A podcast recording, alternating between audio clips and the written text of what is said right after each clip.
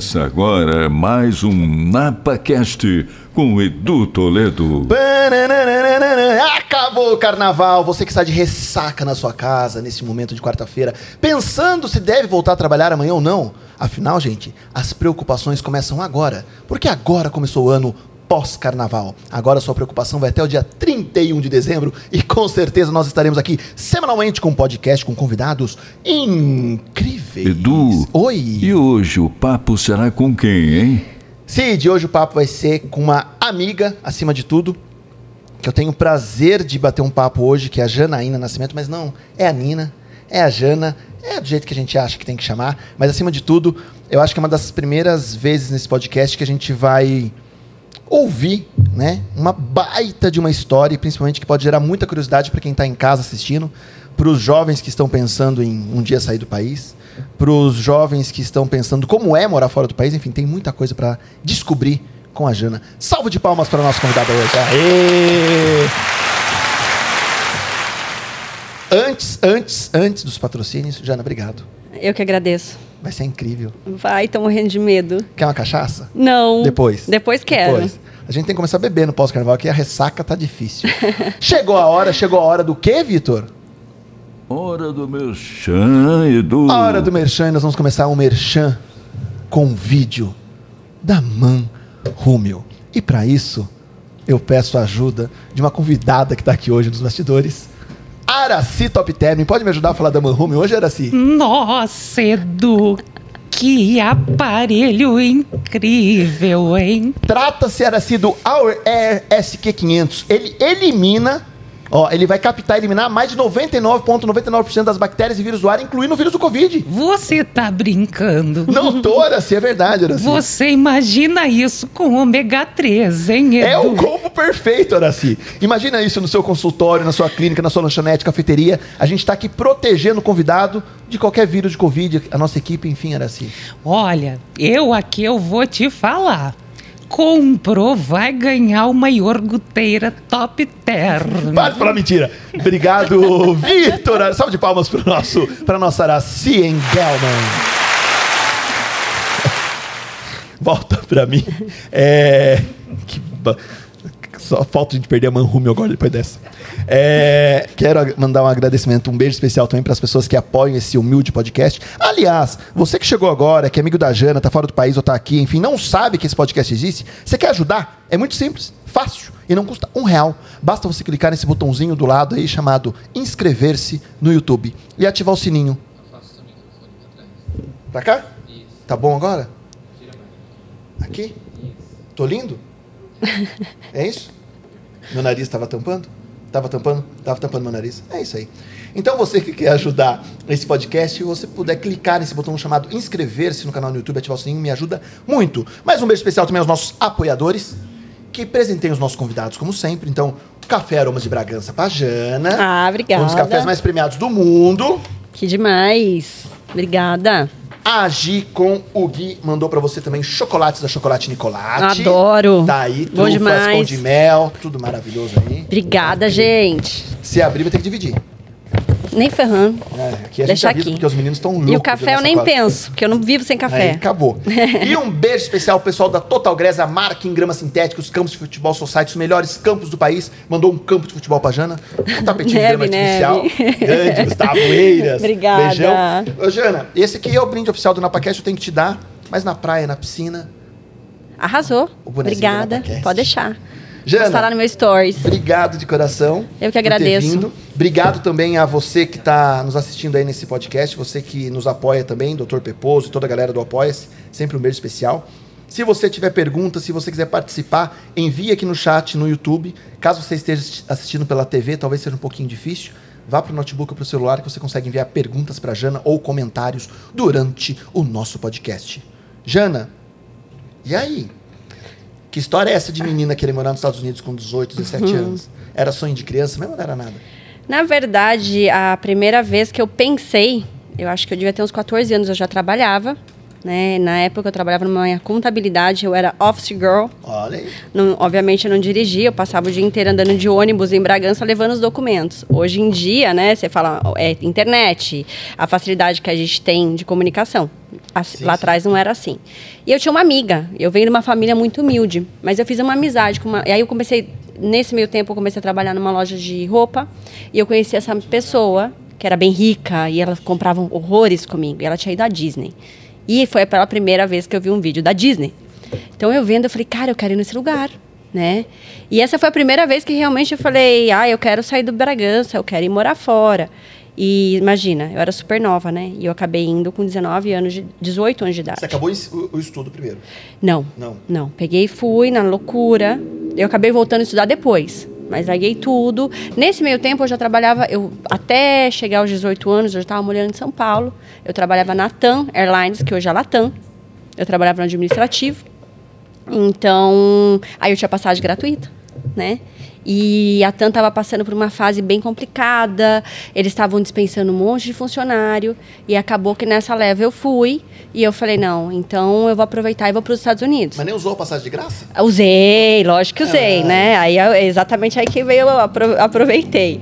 E hum, quando eu fui, gente, tô um pouco nervosa, mas daqui a Relaxa. pouco eu me solto. Relaxa.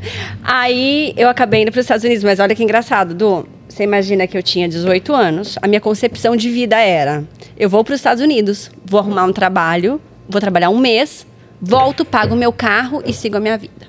Só pra ganhar um dinheirinho. Só para ganhar um dinheirinho. Só conhecer lá e ganhar um dinheirinho. E o mais engraçado, que ah, é, depois a gente fala disso, mas você sabe que eu estou escrevendo um livro, eu até conto disso no livro, porque eu embarquei para os Estados Unidos com uma ma- na mala tinha 5 quilos de feijão.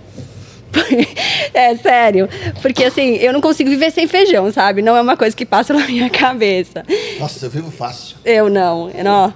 E assim, naquela época não tinha essa comunicação de hoje, eu não sabia se tinha feijão lá. E eu não tinha referência de pessoas que moravam nos Estados Unidos. Olha que loucura, embarcar com 5 quilos de semente para os Estados Unidos. Enfim, cheguei lá, passei, foi ótimo. E aí fui, aluguei um apartamento junto com outras meninas. E o mais engraçado, no dia que eu cheguei, uma pessoa, a pessoa que tinha me alugado o apartamento, supostamente iria me buscar no aeroporto. E ele não pôde. E ele mandou o que foi meu ex-marido. Então eu chego lá, tá meu ex-marido com a plaquinha, Janaína do Nascimento. Uma semana a gente tava saindo, duas semanas a gente tava morando junto. E... Isso lá da primeira vez. Lá, lá da primeira vez, quando eu tinha 18 anos. Agora você imagina meu pai, eu falando, eh, né? Aí, bom, deixa eu, senão não me atropela Relaxa. aqui. Pode ir e voltar, tranquilo. Aí fui, cheguei lá, conheci meu ex-marido, aí já tava tipo assim, meu, você tá nos Estados Unidos, um mundo totalmente diferente de Bragança Paulista, né? A gente não tinha a informação que tem hoje. Hoje você fala, um monte de gente fala, ah, vou morar fora. Vai morar fora e tá tudo certo. Na minha época, isso era. Você tá falando, eu tô, tenho, vou fazer 40, né? E é uma menina, então eu era a ovelha negra da família, que a doida.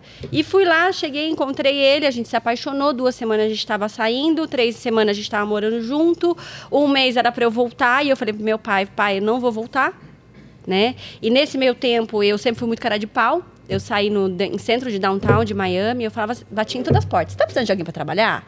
Você falava bem? Não, falava nada. Falava nada? Falava nada. Eu trabalhava no aeroporto, então, tipo assim, o que eu falava era coisa mecânica. Oi, bom dia, o check-in está ali. Você deseja o quê, entendeu? E eu trabalhava no administrativo. Então, não tinha muita relação com o cliente. Então, era bem pobre o meu inglês. E eu sei que foi indo, e eu fui com pouco dinheiro também. é, e meu dinheiro foi acabando, né? E eu não queria voltar. E nessa época, hoje meu ex-marido está muito bem e tudo, mas na época, é, os dois estavam ali trocando centavinho, né? E o meu dinheiro acabando, acabando, acabando. Chegou, tipo assim, nos últimos. Faltava dois dias. Eu falei, eu já tinha avisado pro meu pai. Minha mãe até fala que o primeiro infarto do meu pai foi quando eu falei pra ele que eu não voltava mais, coitado. Aí, é, tô dando risada, mas não tem graça, tá? Mas você entendeu o que eu quero Sim, sim, dizer. Eu era muito rebelde. E aí eu falei, faltava dois dias, meu dinheiro acabando, eu tinha 75 dólares no bolso. E falei, vou ter que voltar embora. Era passagem de funcionário. Aí eu fui sair mais um outro dia, né? Tem precisando de alguém para trabalhar e assim vai. Até que uma senhora maluca, pior que eu, me carrega pela mão e fala: "Vem aqui, fala para esse cara, era um paquistanês, que você é minha melhor amiga e que você está precisando de emprego. Então eu te apresento." Chegou lá, era uma loja de relógio em downtown, na Flagler, em Miami. Quem conhece Miami é bem popular ali, cheio de brasileiro. E eu entrei, ela me apresentou e ela falava, falava inglês com ele, ele paquistanês, ele é uma pessoa com uma figura muito austera e tal. E ele fazia assim, e eu fazia assim, né? Uhum, uhum. Terminou de falar, eu só entendi, tipo assim, seis dias na semana. Eu falei, o que, que ela falou? Ela falou, ah, você começa amanhã. E esse cara, esse senhor, hoje ele deve ter os seus 70 e poucos anos, ele brinca, né? Até hoje. Ele fala: Meu, eu fui seu pai nos Estados Unidos. Porque ele via bonitinha, novinha, inocente, né? Então ele falava: Não, eu vou cuidar dela. E ele percebeu que eu não falava inglês. E eu só atendia brasileiro, porque lá o, o, o ritmo, a quantidade de brasileiro ali era absurda. Gente, eu fico nervosa a ponto do nariz coça. Relaxa, você tá no programa do nariz. Relaxa que você tá no NapaCast. Tamo junto. Tamo junto, relaxa. Aí, é, ele pegou e ele percebeu que eu não falava inglês. Então ele falou: peraí, que eu vou te ensinar a falar inglês. E ele fazia eu ficar sentada todos os dias no banquinho. E ele contava a história da vida dele. E assim, não me pergunte como, mas um dia eu passei a entender. Que era tão. É, você, o, seu, é o que dizem, né? Seu ouvido vai acostumando mesmo. E aí eu trabalhei nessa Nem loja. aula você chegou a fazer? Não, não. Nada? Nada. Foi na raça? Na raça. Tanto inglês, meu espanhol é praticamente perfeito, eu falo e escrevo espanhol perfeitamente. Meu inglês pode melhorar, mas me comunico, escrevo. Tudo na prática. Faço negócio, qualquer coisa, na prática, dia a dia. Caraca. É, eu acho que eu tenho. Eu tenho é, Mas é o querer também, né, facilidade. Jana? É É o lógico. querer também, né? Eu acho que assim, na vida tudo, Cara né? de pau, se comunicar e, né, que, que possa rolar a comunicação ali, dane-se também. É, eu sempre fui muito cara de pau. Vergonha é uma coisa que eu só conheci agora depois de velha, com uma história que vai, a gente vai prolongar Uhum. desse assunto aí. E eu não tinha, não. E aí eu trabalhei dois anos nessa empresa e aí comecei. Aí nisso eu casei, né? Casei com. Ele é pernambucano, casei com ele, fui casada com ele seis anos e pouco. E nisso fui migrando. De- só que assim, eu nunca parei também, né? Do, na minha concepção, naquela época, hoje o dólar tá quase, chegou a quase 6, mas naquela época 3,70 para o dólar era incrível, né? E, e eu, eu trabalhava lá, depois eu ia vender cachorro quente, trabalhava numa coisinha de cachorro quente, ia vender cachorro quente. Final de semana tinha aquelas corridas, tudo que era evento, eu me, eu me inscrevi lá numa empresa que eles faziam bico. Então, tipo assim, ah, É evento. os frila daqui. Exato. Então, assim, chegava final de semana, eu ia pra corrida de carro vender cachorro quente, eu limpava a casa com um amigo. Então, assim, eu não parava, porque a mim, eu queria comprar. Primeiro era pagar o carro, né? Depois de passar a pagar o carro, já não era mais pagar o carro, eu quero comprar um terreno, depois você quer construir. E assim, vai. Então, assim, eu trabalhava no Mas ritmo... conseguia segurar pra não gastar? Na época eu conseguia. Porque é engraçado, né? Às vezes as pessoas, não sei se, né, a visão que você tem disso, né? Às vezes eu vejo uma galera falando assim: "Putz, vou trabalhar fora pra ganhar, pra comprar minha casa". Aí o que gasta é absurdo. Ou às vezes volta com a grana, mas também não viveu. Eu falo assim, se no Brasil você também não, né, se você Sim. também trabalha das 8 às 5, faz um bico à noite, não gasta dinheiro, não sai, não gasta com super com nada, talvez no final de ano você junte uma grana boa também. O problema é que aqui a gente gasta muito, né? Exato. É isso, né? Ah, Nossa, vem pra cá, tipo, Né? brasileiro boêmio, a gente Né? sai, bebe, isso, aquilo. Tô falando muito rápido, porque eu Não, falo relaxa, rápido fala igual. naturalmente. Qualquer coisa eu grito gol. Tá, beleza. Essa é boa. É, então, daí, é, trabalhava, trabalhava, trabalhava, consegui guardar dinheiro e comprei minha casa, comprei meu terreno. E nesse meio tempo, aí montei a empresa, aí eu tive várias coisas. Aí trabalhei com eletrônico, aí nisso você vai melhorando, né? Ah, eu tenho uma história engraçada que essa é boa. Eu fui trabalhar numa loja, eu comecei a procurar, eu queria trabalhar com uma coisa que pagasse mais. Tava cansada de vender relógio, né? Aí eu fui trabalhar, eu comecei a procurar, não entendia nada de computador. Computador pra mim era aquele negócio que você vai ali, escreve e tudo certo. E aí eu fui, achei uma empresa que tava precisando de alguém para falar português, e nessa é- que falasse português. E nessa época eu já falava o inglês meia boca, mas falava, né? Passava fome. De jeito nenhum. Cheguei lá, o cara é argentino, começo a conversar com ele, faço a entrevista. Cara, petulante assim ao extremo. O cara falou pra mim assim: ah, eu pago 3,5% de comissão. Eu falei, ah, eu só venho por 7. Tipo, jogando total, Total. né? Aí foi, passou uns dias, o cara me chamou e comecei a trabalhar. Chego lá, primeiro dia de trabalho, feliz da vida. O cara falou: Você entende de computador? Eu falei: Ah, entendo, né? Só que ele não perguntou se eu entendia das peças do computador. Né? Ele perguntou computador. Ok. Sei Eu que levo existe, as né? coisas ao pé da letra. Sei que existe, né? Aí eu peguei e falei pro cara, falei, entendo. Aí, primeiro dia de trabalho. Eu não tinha documento na época.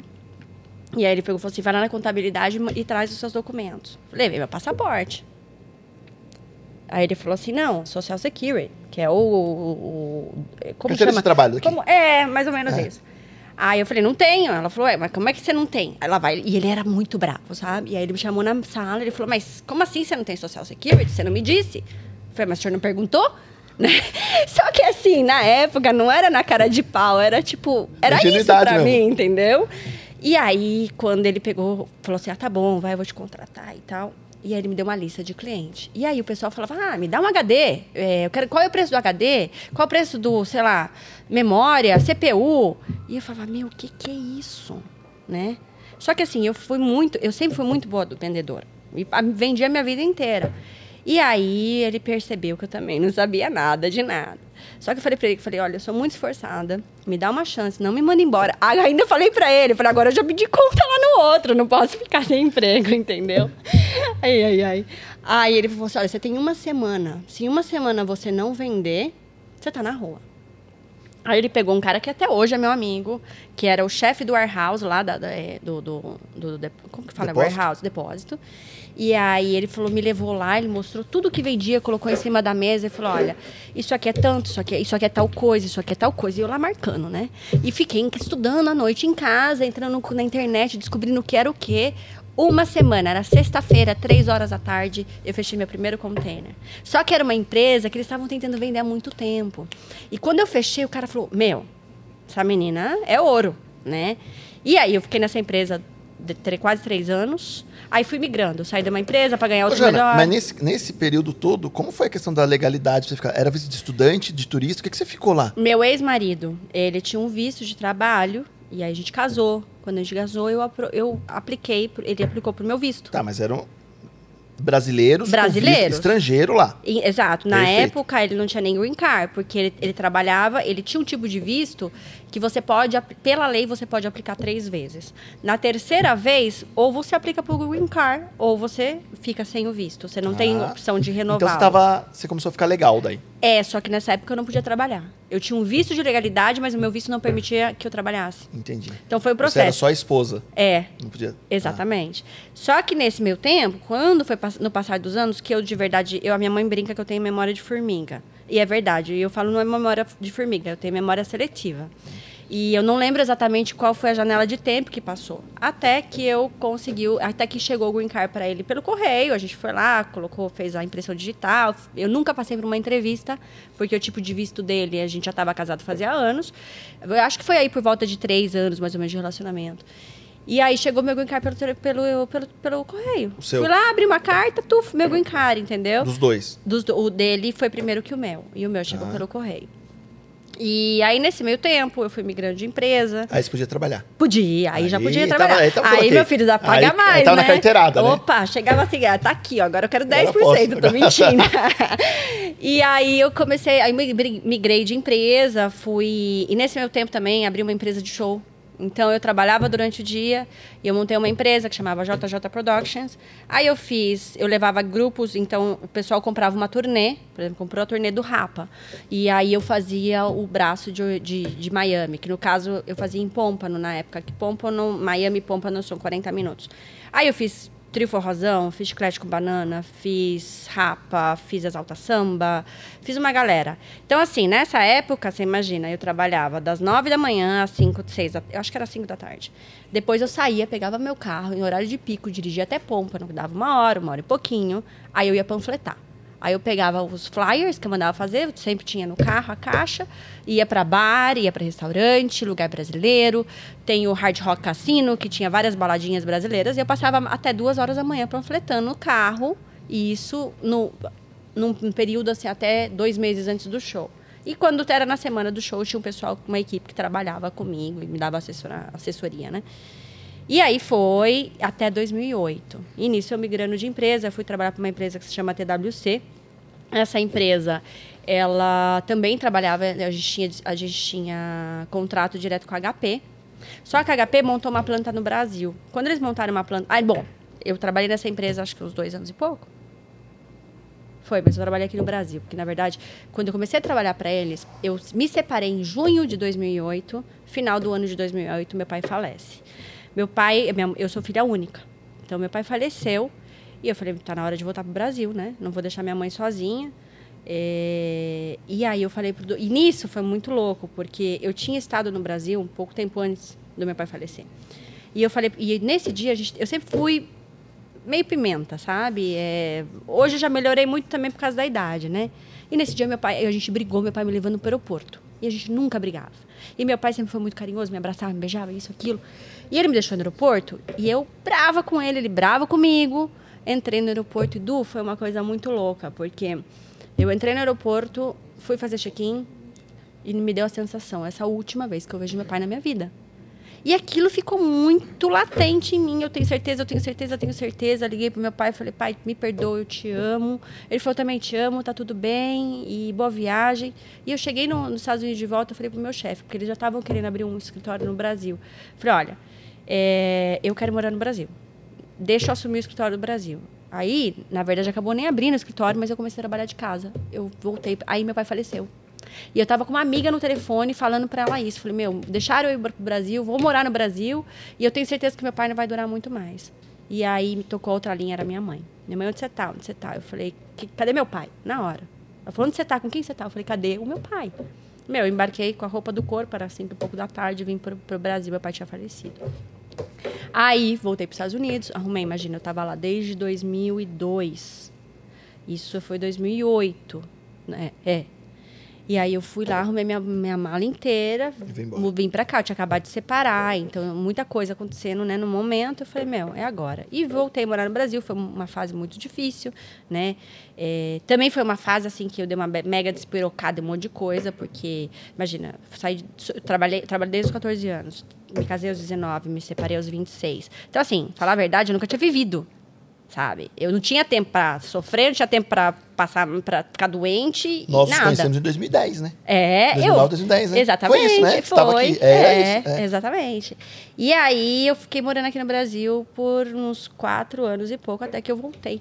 Ali, aliás, uma pessoa que é da nossa época, eu falei assim, olha, que mandou um beijo pra gente que eu falei, tem que mandar um beijo. O Du Neves, né? Grande Dudu Porcs. Ah, manda um beijo Gra pra ele. grande, Nossa Senhora. Grande Grandes histórias. 2010. É, estou aqui acompanhando. Opa, aí, coisa aí, boa. aí. Falar uma galera nisso. aqui. Que galera- saudade. uma galera aqui. Que bom, fico feliz. Ó, tem uma galera que veio pela Beca aqui. Um beijo pra quem veio pela Beca aqui. Muito Beijão, bem, muito obrigada pelo bem. apoio, Beca. Enfim, ah, eu queria contar uma coisa antes que eu acho que é muito legal para quem é jovem, principalmente. Assim, foi uma experiência muito legal e foi meu primeiro, um dos meus primeiros empregos aqui em Bragança e foi na, e aconteceu comigo em relação à venda. É, quando eu fui trabalhar, eu trabalhei numa loja que chamava Andanças aqui. Foi meu segundo emprego. E era a loja mais cara de Bragança. E a Vanilda, que era a proprietária, desculpa falar teu nome, Ivan, talvez você falar, falou que ia estar em São Paulo, mas que depois ela assistia. E ela foi uma pessoa incrível, ela mudou minha vida, assim, num, num certo aspecto, porque quando eu fui trabalhar para ela, as coisas eram muito caras e eu era pobre. Então, assim, eu via, imagina, uma calça, sei lá, de qualquer marca na época, custava uma fortuna. Então, posso falar marca aqui? Lógico. Ela trabalhava com Elos. E aí a calça da Elos, vamos supor que hoje fosse mil reais. E eu falava, gente, como que assim? Como que eu vou vender? Eu me sentia enganando, né, a pessoa para vender uma calça de mil reais. E eu não tinha muita chance de ir para São Paulo, porque minha família não, não podia ficar me levando para São Paulo, a gente não viajava, não fazia nada. E aí um dia ela pegou e falou assim: Cara, eu vejo você um potencial incrível, você é uma excelente vendedora, mas você tem dó de vender. E eu falei: É verdade. E ela me pegou um dia, me levou para São Paulo. Acho que era Shopping Guatemi na época. Não lembro direito. E aí ela pegou e fez um tour comigo por essas lojas caras de hoje, né? Chanel, Dior, hum, Gucci. E foi mostrando qualidade e tal. E aí ela combinou com o pessoal da Elos, me levaram na fábrica e mostraram toda a qualidade. Aí ela falava, tá vendo? Compara isso com isso. Tá vendo que é igual? Só que você tá vendendo isso é por mil, lá custa três. E aí eu falei, nossa, não é verdade? Agora eu tô vendendo qualidade. E, cara, depois disso, eu me tornei a melhor vendedora do mundo. Não tinha nada que eu não pudesse vender. Então, assim, eu acho que ela mudou minha vida fazendo isso, sabe?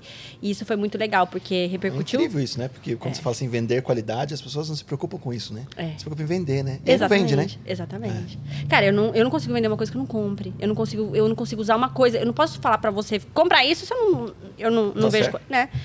E aí, bom, voltando lá na, no Ficou assunto. aqui um pouquinho, Fiquei aqui. uns três anos ou não? É, se a gente começou em 2010, foi isso, né? Quase. É. Eu voltei pra lá finalzinho de 2011, Tá. porque nessa época eu já tinha que tirar minha cidadania. E eu, no começo, eu ia quase há quatro meses, eu ia para os Estados Unidos, porque eu tinha aqui, né? Depois comecei a ficar de saco cheio. Poxa, eu quero viajar para outro lugar, eu quero fazer outra coisa. Então, e o dinheiro não é que estava sobrando assim absurdamente, ou é isso, ou é aquilo outro.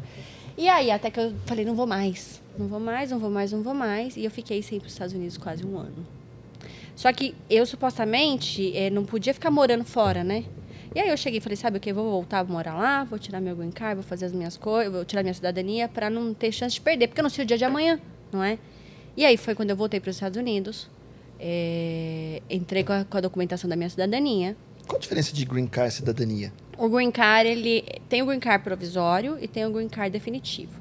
Provisório é quando você vai, passa por todo o trâmite, se aplica por um tipo de visto, depois vem o green card.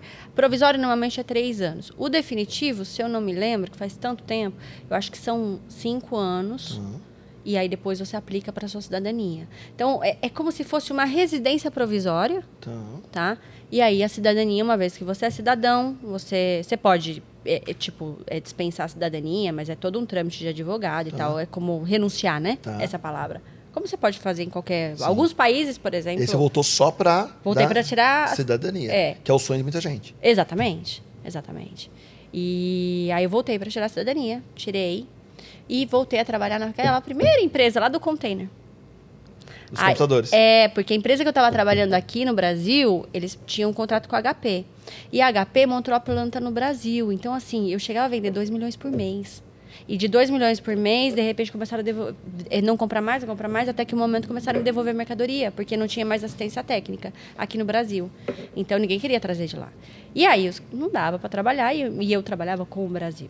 Então me mandaram embora, eu voltei, também precisava de outro emprego, né, para tirar a cidadania e comecei a trabalhar nessa empresa, voltei lá para a empresa que me Do contratei argentino. do argentino do container.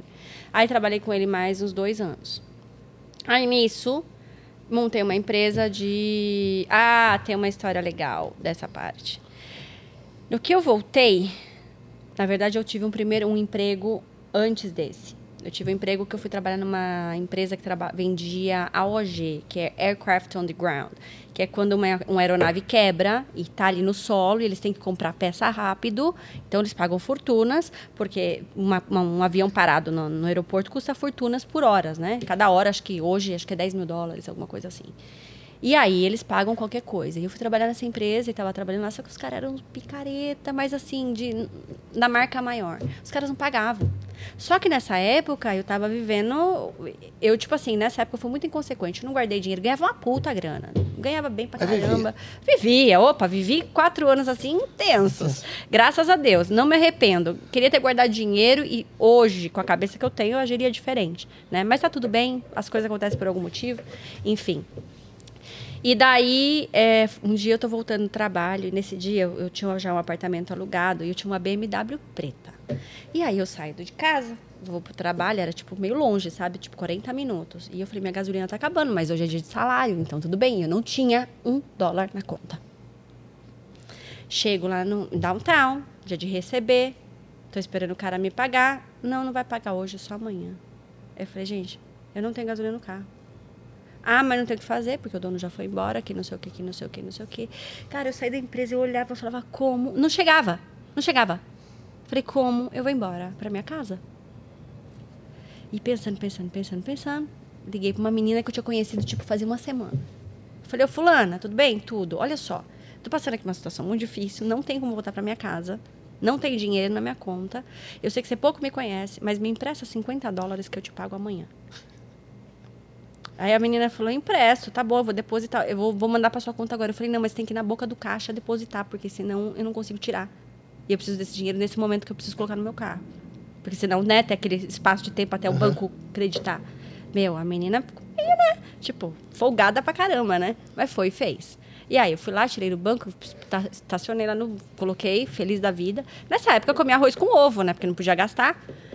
Enfim, já passei por muito altos e baixos. E aí fiquei trabalhando nessa empresa um tempo, os caras pagavam super mal, até que eu voltei para a empresa lá do container, trabalhei com eles mais um pouco. Aí vai, conhece um, conhece o outro, network. Acabei entrando no meio da medicina. Aí montei uma empresa de equipamentos médicos. Aí eu vendia, meu, meu mercado era basicamente Brasil. Comecei a trabalhar vendendo máquina de oftalmologia. É, adorava, porque assim, eu sou uma pessoa que. A venda não é muita. é, Você tem um, um schedule para seguir, mas depende do que você está fazendo, não é tanta rotina. E eu amava fazer isso da máquina, porque eu sempre tinha que estar me informando, buscando o que, que a máquina fazia. Aí comecei para congresso, então, tipo, ah, uma catarata, qual que é a profundidade, quanto corta, quanto não corta.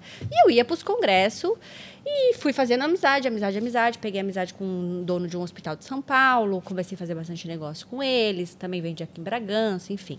Até o momento que eu me senti bem. Aí eu já estava ganhando dinheiro de novo, minha vida já estava estável. Quando eu me senti bem, eu falei, olha, agora agradeço, estou saindo do, do, do, ramo de eletrônica e vou passar para o ramo médico.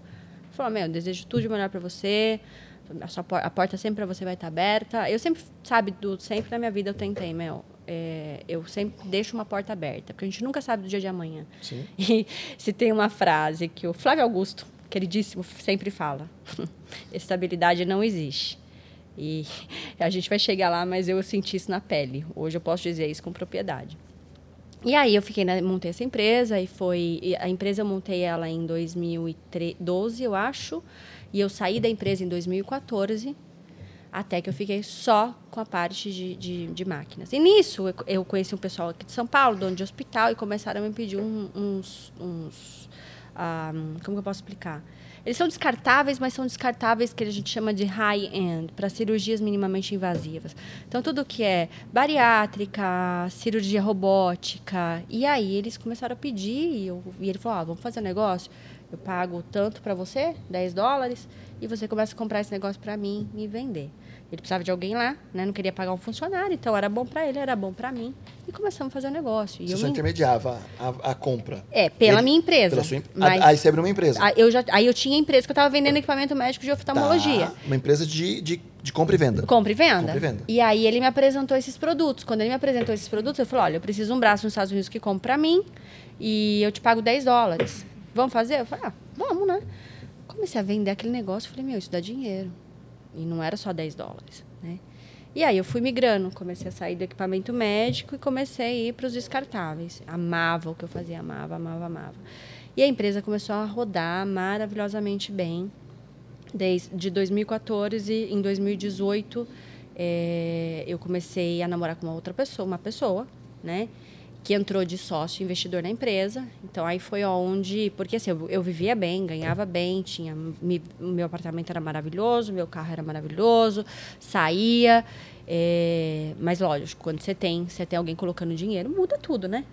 E aí a gente conseguiu, eu comprei um carregamento gigante de, de produtos e comecei a empresa, aí parei com o equipamento totalmente e só fui para a parte de de descartáveis.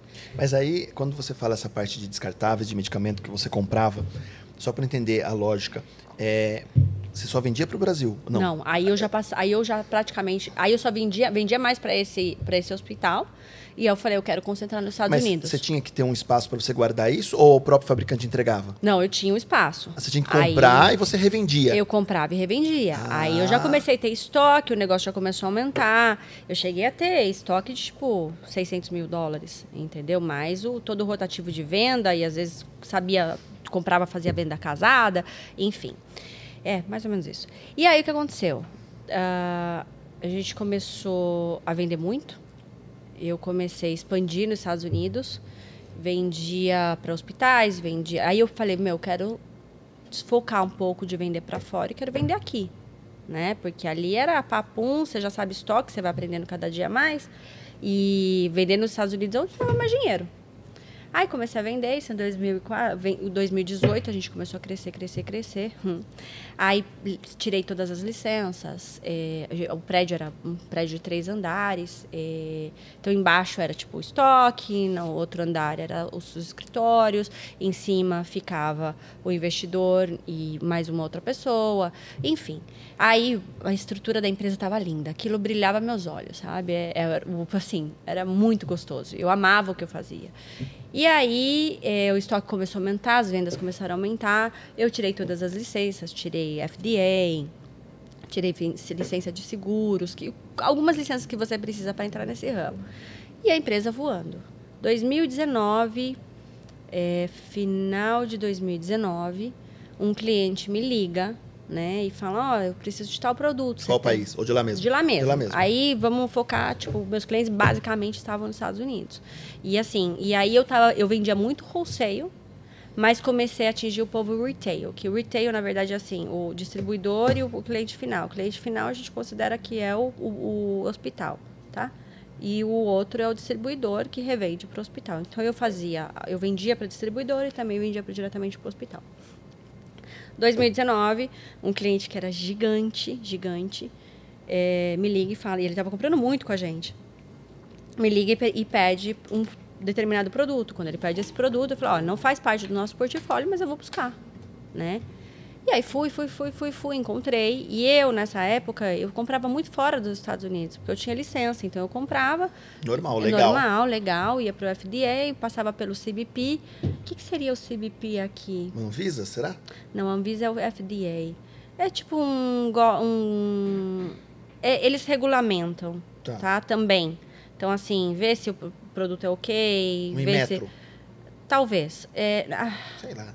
Não sei, é isso aí. Depois, eu, nem eu não sei explicar o que era aqui nos Estados Unidos, mas é dois, é dois órgãos regulamentadores. Um é o FDA e o outro era o CBP. E, e, e era medicamento ou era. Não, era descartável. Descartável. Ele ia dentro do corpo e é absorvível. Tá. A grande maioria do que a gente trabalhava era assim. Então, tipo, grampos, grampos bariátricos, coisas do tipo. Aí, esse produto, na verdade, ele era uma gase absorvível pelo corpo. E aí, eu comecei, a, fui, fui, busquei, busquei, busquei, acabei comprando em outro país, que foi o Emirados Árabes, trouxe o produto. 2019, eu, ele cotou, fechei o produto em 2020. Eu estava na Europa, de férias, feliz da vida, fui lá, comprei o produto. Porque eu não parava de trabalhar, né? Então não tinha, ah, tô de férias, mas trabalhava. Tava, sei o quê, pagando conta, vendendo, e assim. O processo de importação dos Estados Unidos é demorado como é no Brasil ou não? Não. É mais rápido. Não, é mais rápido. Mais rápido. É mais rápido, bem mais rápido. É, para você tirar as licenças é um pouco chato. Tá, mas aí você quer, por exemplo, você quis comprar no Emirados Árabes, o processo pra, de compra Sim. chegar, se tiver pronta entrega, é rápido. Tranquilo, tranquilo. Aí o que aconteceu? Chegou o produto. Hum. Eu vendi esse produto para um distribuidor. E esse distribuidor, que era o que eu tinha me pedido, né? Eu nunca tinha comprado esse produto. O produto chegou, passou pelo FDA, passou pelo CBP, chegou na minha empresa, entregue E na esse cara porta. já era cliente ou não também? Já, comprava um montão, comprava um montão. E aí ele pegou e mandou falando que o produto era inaceitável. Quando chegou o produto para ele, eu falei, ah, mas eu, eu vi o produto, porque o cara que trabalhava lá mandou a foto para mim, ó, chegou o produto, tô recebendo no estoque, ok. Só que na, na caixa tinha escrito not to be exported to US, que é tipo não para ser exportado para os Estados Unidos. Quando aconteceu isso, aí eu peguei e falei assim, por que, que não é aceitável? Aí ele falou, ah, porque tá escrito que não é aceitável para os Estados Unidos. Aí eu falei, ah, mas isso é. Aí a gente foi, consultou, advogado e tudo certinho. Não, isso aí é proteção de, marca, de, de mercado da, da, da empresa que fabricou, né? Então, assim, mas uma vez que você compre legalmente e venda legalmente, não tem problema nenhum. Entrou no país legalmente. Entrou no país legalmente, estava lá, eu tenho os, os documentos assinados e tudo. E, e daí, quando entrou, aí, e o cara falou para mim: Olha, eu vou ficar com esse produto e se tiver qualquer coisa errada com esse produto. E o cara era uma empresa gigante, uma empresa de 22 anos nos Estados Unidos. Se tiver qualquer coisa de errado com o produto, eu não vou te devolver. Ele me devolveu o produto depois de dois meses e pouco. Né? Um cara, eu já tinha consultado o advogado. Ele já tinha devolvido o produto. Você fala, tem alguma coisa errada? Não, tá tudo ok. Fui lá e revi... Aí, passado, o produto ficou lá sentado no, estoque, não vendia. Era um, um produto que eu não tinha cliente, porque era a primeira vez que eu comprava, né? Aí fui e a gente, a gente oferecia crédito para os hospitais e distribuidores. Então, o distribuidor me comprava e pagava 15, 20 dias depois. E aí o distribuidor, um distribuidor depois de uns dois meses, quer comprar o produto. Ele fala, ah, me faz por tanto. Eu falei, não, preço é esse. Quer, quer, não quer? Beleza. Tá bom, eu compro. Compro o estoque inteiro. Beleza, feliz da vida, vendi, já vou, com, falei, vou comprar mais. Agora eu, eu sempre fazia isso, né? Conhecia o produto, tal, vendia, via que tinha, tinha mercado, trazia. Aquilo lá repre- representava tipo um terço de 1% do que representaria para o meu estoque, né? Esse produto. Aí vendi o produto, passou-se o tempo, eu vim para o Brasil, feliz da vida. Tava, eu vim para o Brasil para fazer um tratamento de congelamento de óvulos. Tô aqui, me preparei mega, né? Porque é um tratamento sério, que você quer estar relaxada e tranquila. Passado, era junho 16, eu recebo um e-mail falando que o produto era falso. 16 de junho? 16 de junho Meu de dois... aniversário. Mentira! Verdade. Azarado! aí, desculpa, não podia perder essa brincadeira. Aí, ah, meu, aí eu sei que esse dia nunca vai, eu vou esquecer na minha vida. Du, nunca mais vou esquecer de você. Aí chegou o e-mail falando que o produto era falso. Quando eu olho aquilo, eu falei, meu, tem algum erro, né? Como assim o produto é falso? E aí eu fiquei desesperada, liguei para na época que era o meu parceiro, que investidor da empresa, ele já entrou em contato com o advogado, o advogado já entrou em contato com a empresa, é, nunca nem responderam. A gente falou, meu, meu, pega uma prova, pega uma coisa, vamos fazer um laudo. Já, já não tinha mais acesso ao produto. Aí eu, a gente, com as- todas as licenças, falei, meu, tá tendo algum erro nesse negócio. Porque eu tô aqui com todas as licenças, tenho aqui a aprovação do FDA, passou por tudo que tinha que passar, a gente não fez nada errado, como é que, como é que tá acontecendo isso? que é falso. Aí, beleza. Passa o tempo, passa o tempo, passa o tempo. E assim, né? Eu pensava, ah, alguma coisa vai acontecer. Só que eu não imaginava que tava para acontecer o pior pesadelo da minha vida, né? Aí foi, eu voltei para voltei para Miami em julho. Era uma segunda-feira. Era uma segunda-feira, 8 horas da manhã. Tava lá tomando meu cafezinho de boa. Tocaram lá na empresa. E aí falaram, e tipo assim, ligaram pra gente. Vocês têm cinco minutos pra estar aqui na porta, porque senão a gente vai arrombar. Quando eu cheguei na, na empre- Não, meu, pus um vestido assim, saí me atropelando. Falei, gente, meu carro não era nem um carro, era um foguete, né? Cheguei lá, até eu me dar conta de tudo que estava acontecendo ao meu redor, foi uau, né? E aí eu vi que, tipo, um monte de polícia disfarçado, um monte de gente ali, tinha quase 20 pessoas. Todo mundo, um monte de gente com mochilinha. Entraram na minha empresa, me deram lá um papel. A gente está aqui para fazer busca e apreensão. E se qualquer coisa que você fizer, nós vamos te prender. Não, não, não, é, deixa o caminho livre. E aí, é, beleza, né? Só que nisso você já tá, você tá chocada, você não, você não tá entendendo nada que tá acontecendo, né? E aí começaram na empresa e na hora que entraram, eles entraram assim, tipo, tô falando com o criminal. A postura deles, a forma com que eles tratavam a gente foi terrível. Quando eles viram que a gente não era aquilo que eles Isso, isso, esse órgão é polícia, É, são marshals. que é a Polícia Federal. Que é a Polícia Federal. Federal. Exatamente. O FBI, é, é assim, eu- na verdade eu não sei qual é a diferença, mas eu acho que o FBI ele não tem nada a ver com a parte também quando é de empresa. O, o é mais quando é também. Tá. posso estar falando besteira, tá? Porque na verdade eu nunca parei uma pesquisar. investigação de um crime empresarial. Eu acho que é o Marshall. Exatamente. O FBI acho que é mais pessoa física. indi- é, indivi- é, exato, física. E aí entraram lá e começaram a copiar nossos computadores, telefones, assim, a sua privacidade invadida em todos os aspectos possíveis e imagináveis, até lixo. Eu sei que chegou uma hora que eu olhava para aquilo, eu chorava, chorava, chorava, e o cara falou: "Não, tá tudo bem, não vai acontecer nada, só assina esse documento aqui". Eu falei: "Mas a gente entrou em contato com vocês, a gente ofereceu ajuda, tá aqui todo o documento, né?". E ele falava assim: "Ah, não, mas é, a gente não recebeu nada". Então, assim, você vai falar o quê, né? É a palavra dele contra a sua. Você tá ali rodeada de policial, né? Aí eu peguei o papel e comecei a ler.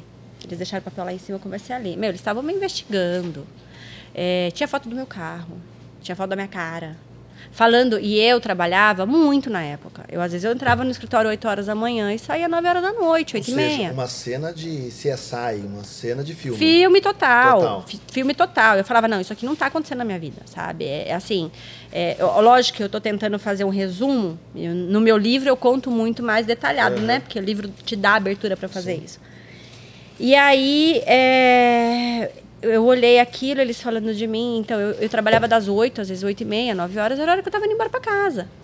E aí, tinha um documento que falava que eu tinha, eu, eu tinha a minha operação de falsificação de produtos de madrugada. Eles me chamavam de Fly Night. E eu falei, meu, eu olhava aquilo, eu chorava, eu chorava. Aí começou, né? Aí, só que aquilo ali era só o começo. Aí começou uma loucura na minha vida. É, a gente, o advogado falou, não, assina aí que você não vai vender esse produto em específico e depois vai ficar tudo bem. Ah, tá bom, vai ficar tudo bem. Essa doce ilusão, né? Óbvio que não vai ficar tudo bem. A gente só tava ali esperando o que podia vir a acontecer. Aí começou. Começou processo, processo, processo. A gente sendo a gente sendo processado por uma das maiores empresas do mundo. Que assim, você fala, gente, pra gente mil dólares, pra eles era um centavo, né? E Foi briga de cachorro grande. muito grande, muito grande. Só que nisso, do é, foram um período aí, uma janela de dois anos e pouco brigando. Bom, na verdade ainda você vai entender no final, é, não acabou totalmente ainda, né? E a gente fez um acordo com essa empresa em novembro do ano passado. Só que nesse meio tempo, você imagina que você viver três anos quase da sua vida, que você tem que falar com o advogado todos os dias, que é, é, tipo te atormentam e, e fazem da sua vida um inferno, entende? E quando é uma empresa tão grande assim, eles não têm nada para perder. E aí você, eu falava, cara, eles querem destruir a gente. Só que aí o meu relacionamento já foi caminhando pro declínio, né? É, você Você começa teve que fechar a empresa ou não? eu fechei a empresa, nós fechamos a empresa ano passado, né? Ah, não, É. tô falando lá na hora. Não, não, a empresa, a empresa continua trabalhando. A empresa continua trabalhando e, e, na verdade, Que bom por esse lado, né? Porque se eles falassem que você fosse. Eles não poderiam falar assim, ó. Você falsificava de madrugada, então eu vou até eles provarem, não. Ah, tá. Mas, é, na verdade, a opção de fechar a empresa foi nossa. Porque, assim, é, eu, eu, eu tive que sair da empresa, tá? Eu não posso trabalhar no mercado médico até o final do ano. Depois eu posso voltar para o mercado médico. Mas é, eu, eu não precisava ter. A empresa não precisava ter sido- fechada. Mas quem garante que amanhã não vai acontecer tudo o que aconteceu de novo? Entende? E nesse meio tempo de tudo isso que aconteceu, muitas empresas nos Estados Unidos foram fechadas. Algumas na mesma situação da gente. Outras fizeram um acordo e saíram e falaram, sabe o que? A gente não vai vender mais isso e tá ok. E teve empresas que, tipo assim, teve uma empresa que ela era de 20 e poucos anos também. E essa empresa, ela estava realmente fazendo um negócio. Pegaram provas e provas e provas. Eles saíam, compravam produtos vencidos em todo o mercado, mandavam para um outro país, reempacavam os produtos manualmente e vendiam na cadeia de, de- de distribuição de médica para hospitais. Então, hoje, por exemplo, você vai, você vê uma pessoa que vai para um hospital fazer uma cirurgia de hérnia, que é a coisa mais simples do mundo, e nunca volta. Ela morreu de infecção, né? Então, por quê? O mercado é complicado, sabe? E aí Você não conseguiu provar que o seu não era falso. Não tinha como. Não tinha como, não tinha como. Primeiro que você não, não põe mais a mão, né? E assim, é, é muito complicado. E, e eu acredito que era falso, entende? Eu, óbvio que eu não fiz com intenção, né? Mas eh, depois de tudo o que aconteceu, depois de tudo que a gente viu, que aconteceu no mercado, é, pra você ter ideia, a empresa que estava falsificando, que depois descobriram, é, ela já tinha sido fechada em 2011. Aí você fala, uma empresa, as maiores empresas de médicas do mundo não têm acesso a isso. Você está entendendo? Que, que assim, tem todo o capital do mundo para fazer uma investigação. Mas o, a- o- o seu sentimento, Jana, nesse, nessa história, é que você já comprou, quando você trouxe dos Emirados, de onde foi, você já comprou ele falsificado? Que ele foi falsificado nesse meio? Que ele foi falsificado depois que você vendeu e voltou? Que momento você acha que rolou? Pelo seu sentimento, não pelo, sei lá. Du, se eu for pensar que alguém teve essa maldade de falsificar depois que eu vendi dentro dos Estados Unidos, cara, eu não vivo mais, entende? Então, assim, eu acho que a maldade estava lá. Eu, pref- eu prefiro acreditar nisso. você comprou como original e veio falsificado. Eu prefiro acreditar nisso. Eu prefiro acreditar nisso. Eu também não quero apontar o dedo para ninguém porque eu não Sim, tenho sim. prova. Sim. Então, que foi complicado, foi complicado. Que o produto passou por mãos de muitas pessoas, passou por mão de muitas pessoas. Mas eu não, não poderia responder isso e, e, e não- e prefiro não pensar dessa forma. Então, assim, aí foram três anos de briga, de documento, disso, daquilo. Só que no meio tempo, aí eu voltei, né? Eu já tinha voltado, fiz o meu tratamento lá, voltei para os Estados Unidos, aconteceu tudo isso. Vamos casar. Ele não, ele não queria, ele falou, já casei, não me importa muito, mas se é importante para você, vamos casar. Aí eu falei para minha mãe, falei, mãe, então vem para cá, né? Vamos casar, e eu vamos, ah, chamei minhas amigas, vou escolher vestido de noiva, e dentro de tudo aquele problema que estava acontecendo, mulher é tonta, né? É, mulher é tonta. Eu já ficava imaginando a valsa que ia entrar na igreja, o vestido que eu ia usar. Então isso me tirou um pouco daquele universo. Minha mãe chegou em Miami na terça-feira, sábado era o dia que a gente ia ver o vestido de noiva. Eu tô lá. Na quinta-feira, meu funcionário me liga e falou: Ó, Janena, chegou uma carta aqui do governo para você e você tem que pegar essa carta lá no correio. Ah, tá bom, beleza. Cheguei lá, uma carta do governo falando: você está sendo indiciada por um crime. É, se você não apresentar um advogado até tal dia, você pode pedir um advogado do governo. Cara, eu comecei a chorar. Falei, como assim? Né? Aí me deu um desespero. Vai chorar não adianta, né? Aí fui pro escritório, chamei o um, meu ex-parceiro, mostrei para ele, falou: "Não, fica tudo bem, vai dar tudo certo". Aí eu falei, bom, né, não, não tinha o que fazer. Aí, ó, começa a ficar nervosa, o nariz com essa coçagem. Aí. Se eu coçar o meu, eu encosto aí, aí fui, achamos um advogado, que na verdade era um amigo em comum. Não muito amigo, mas era um amigo. E esse advogado era da vara da família. Só que a gente estava brigando com a maior empresa do mundo. É que a gente, quando aconteceu isso, a gente entrou em contato com o advogado civil. O advogado falou assim: Isso é merda. Como que vão fazer isso? Você não tem culpa, tá tudo aqui, tá todos os documentos. Nem se preocupe, não vai dar em nada. Eu falei: Não, vai ter que responder isso aqui, como que não vai dar em nada? Aí vou lá, respondo, chamo, aí chamamos esse advogado. O advogado falou assim: ah, não, não, tem problema, tá aqui todos os documentos, você não tem culpa, é impossível eles conseguirem qualquer coisa contra você. Vamos fazer o seguinte: vamos viajar lá, falar com o promotor e isso e o que acontece? Eu vendi o produto para um, uma empresa na Flórida. A Flórida revendeu esse produto para uma universidade de Kentucky. E o promotor que estava acusando, ele ficava onde? Kentucky. Kentucky. Aí o promotor vai e fala: "Não, beleza, ela pode vir aqui, né? Eu vou dar um... ele mandou um papel para mim, no papel falava tudo que você falar pode não pode ser usado contra você. E nisso a gente está trocando de advogado civil, porque o negócio foi, o caldo foi entornando e foi cada vez ficando pior e cada vez ficando pior e a pressão aumentando e os caras. E assim, com o jornal de ontem todo mundo sabe a receita, certo? Você sabe o que aconteceu, você sabe o que fazer. Mas quando você está na situação que é uma coisa muito nova, você não sabe. Esquece. Se eu voltasse lá para trás, eu, dois meses eu falava, viu, quanto vocês querem? Vamos fazer um acordo? Não quero provar que eu estou certa, se eu não estou certa. Eu não quero estar certa, eu quero estar feliz. Quero estar bem, quero continuar com a minha vida. Só que quando você passa por uma situação assim que você nunca passou, não conhece ninguém que passou, o que, que você quer fazer? Resolver. Você quer resolver, falar, não, não tenho culpa, vou te provar, vou te ajudar, uhum. entendeu? Só que nisso foi, foi, foi dinheiro, é, estresse, brigas. É, e aí a gente viu que esse, o advogado que a gente tinha, ele não era capaz de resolver os nossos problemas. E até que a gente achou um outro advogado. Quando a gente achou esse outro advogado, que era caríssimo, tipo, era um olho da cara, toda vez que a gente olhava pra ele, já saiu o olho pulando. E aí esse advogado fala assim para mim, falou: "Ah, não, aí eu conto que eu tava sendo indiciada criminalmente, conto para ele". Ele falou assim: "Eu falei: ah, mas eu tô indo lá para Kentucky, vou mostrar pro promotor que eu não tenho culpa, tenho aqui, ó, eu, com uma pasta assim de documento". E o cara tinha sido indicado pelo meu advogado criminal. E aí meu advogado criminal, aí eu vou embora para casa. Chega 8 horas da noite, o advogado criminal vira para mim e fala assim: Olha, ele liga e fala assim: é muito antiético o que eu vou fazer, mas não vá para o Kentucky. Porque se você for para Kentucky, a sua vida acabou. Eu falei, como assim? Se eu tô assinando um papel que tá falando lá que nada pode ser usado contra mim.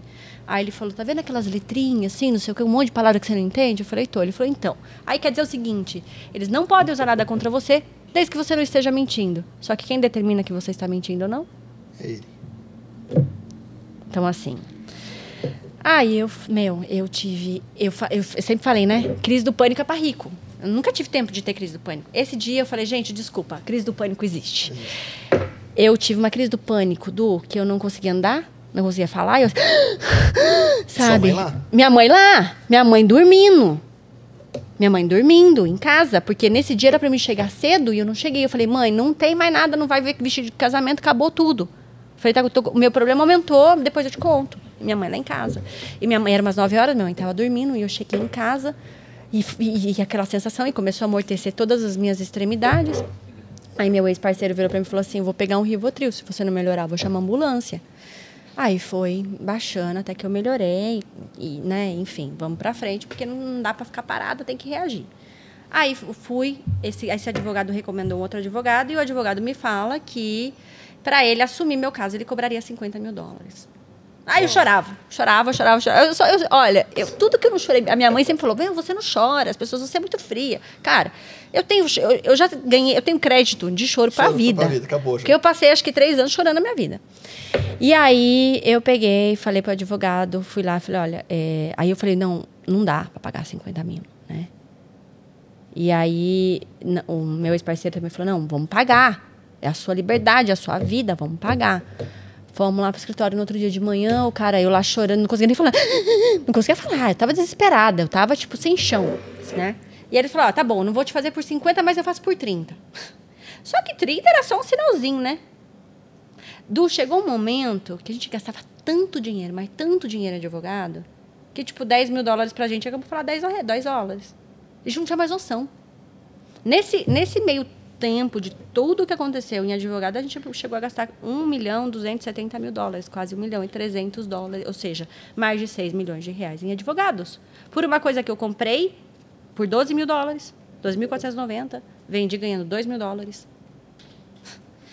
E aí, beleza. Aí vai, começa a defesa, isso, aquilo.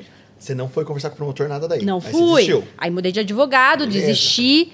E esses advogados, esse advogado, ele era considerado, de- ele estava dentro dos top 10 dos Estados Unidos, os 10 melhores advogados dos Estados Unidos. E o cara realmente gostou de mim, o cara era um advogado de, de ir lá na frente do juiz e brigar, aquela coisa que a gente vê no filme mesmo, sabe? E aí o cara falou, meu, não tem como, né? Você é uma pessoa, você nunca teve um ticket de trânsito. Você né, tem uma, um- um- um- uma vida totalmente de- dentro da lei. Sempre pagou imposto. Então, como que, que eles podem fazer contra você? Pode ficar tranquilo que nada vai acontecer. E ele conhecia o promotor. E aí começaram a trabalhar na minha defesa, começaram a trabalhar na minha defesa. E o promotor queria provar que eu tive a intenção de fazer. Ele não conseguiu. Né? Aí ele falou assim, não, realmente ela não, eu não vou, eu não vou, ele falou, não, ele falou meu advogado, né? Não vou conseguir provar que ela teve a intenção de fazer, mas aqui nos Estados Unidos não existe você não fez, você não, não, não teve culpa. Uma vez que você colocou a mão, você está assumindo a responsabilidade, porque pode ser dar errado, pode ser que não. E aí, aqui no Brasil, é homicídio do é, culposo e doloso. Doloso é quem teve a intenção, não é? É isso aí. É. Deve e aí, ser. é, alguma coisa assim. Então eles me indiciaram não tendo intenção de fazer.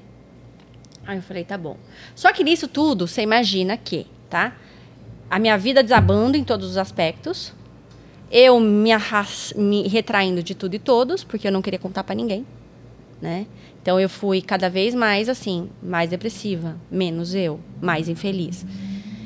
E aí, passado um tempo, é, eu vim pro Brasil no final do ano de 2020, passar o Natal aqui. Você De- podia sair. Podia até então, podia sair, podia fazer qualquer coisa. Janeiro, 11 de janeiro, eu entraria numa reunião de Zoom. E lá o que acontece? É, bom, a gente vai chegar nisso, que é bem, é um- é bem complexo esse, esse fato. É, como eu- ele falou, ela não teve intenção de, mas ela vai ser indiciada por.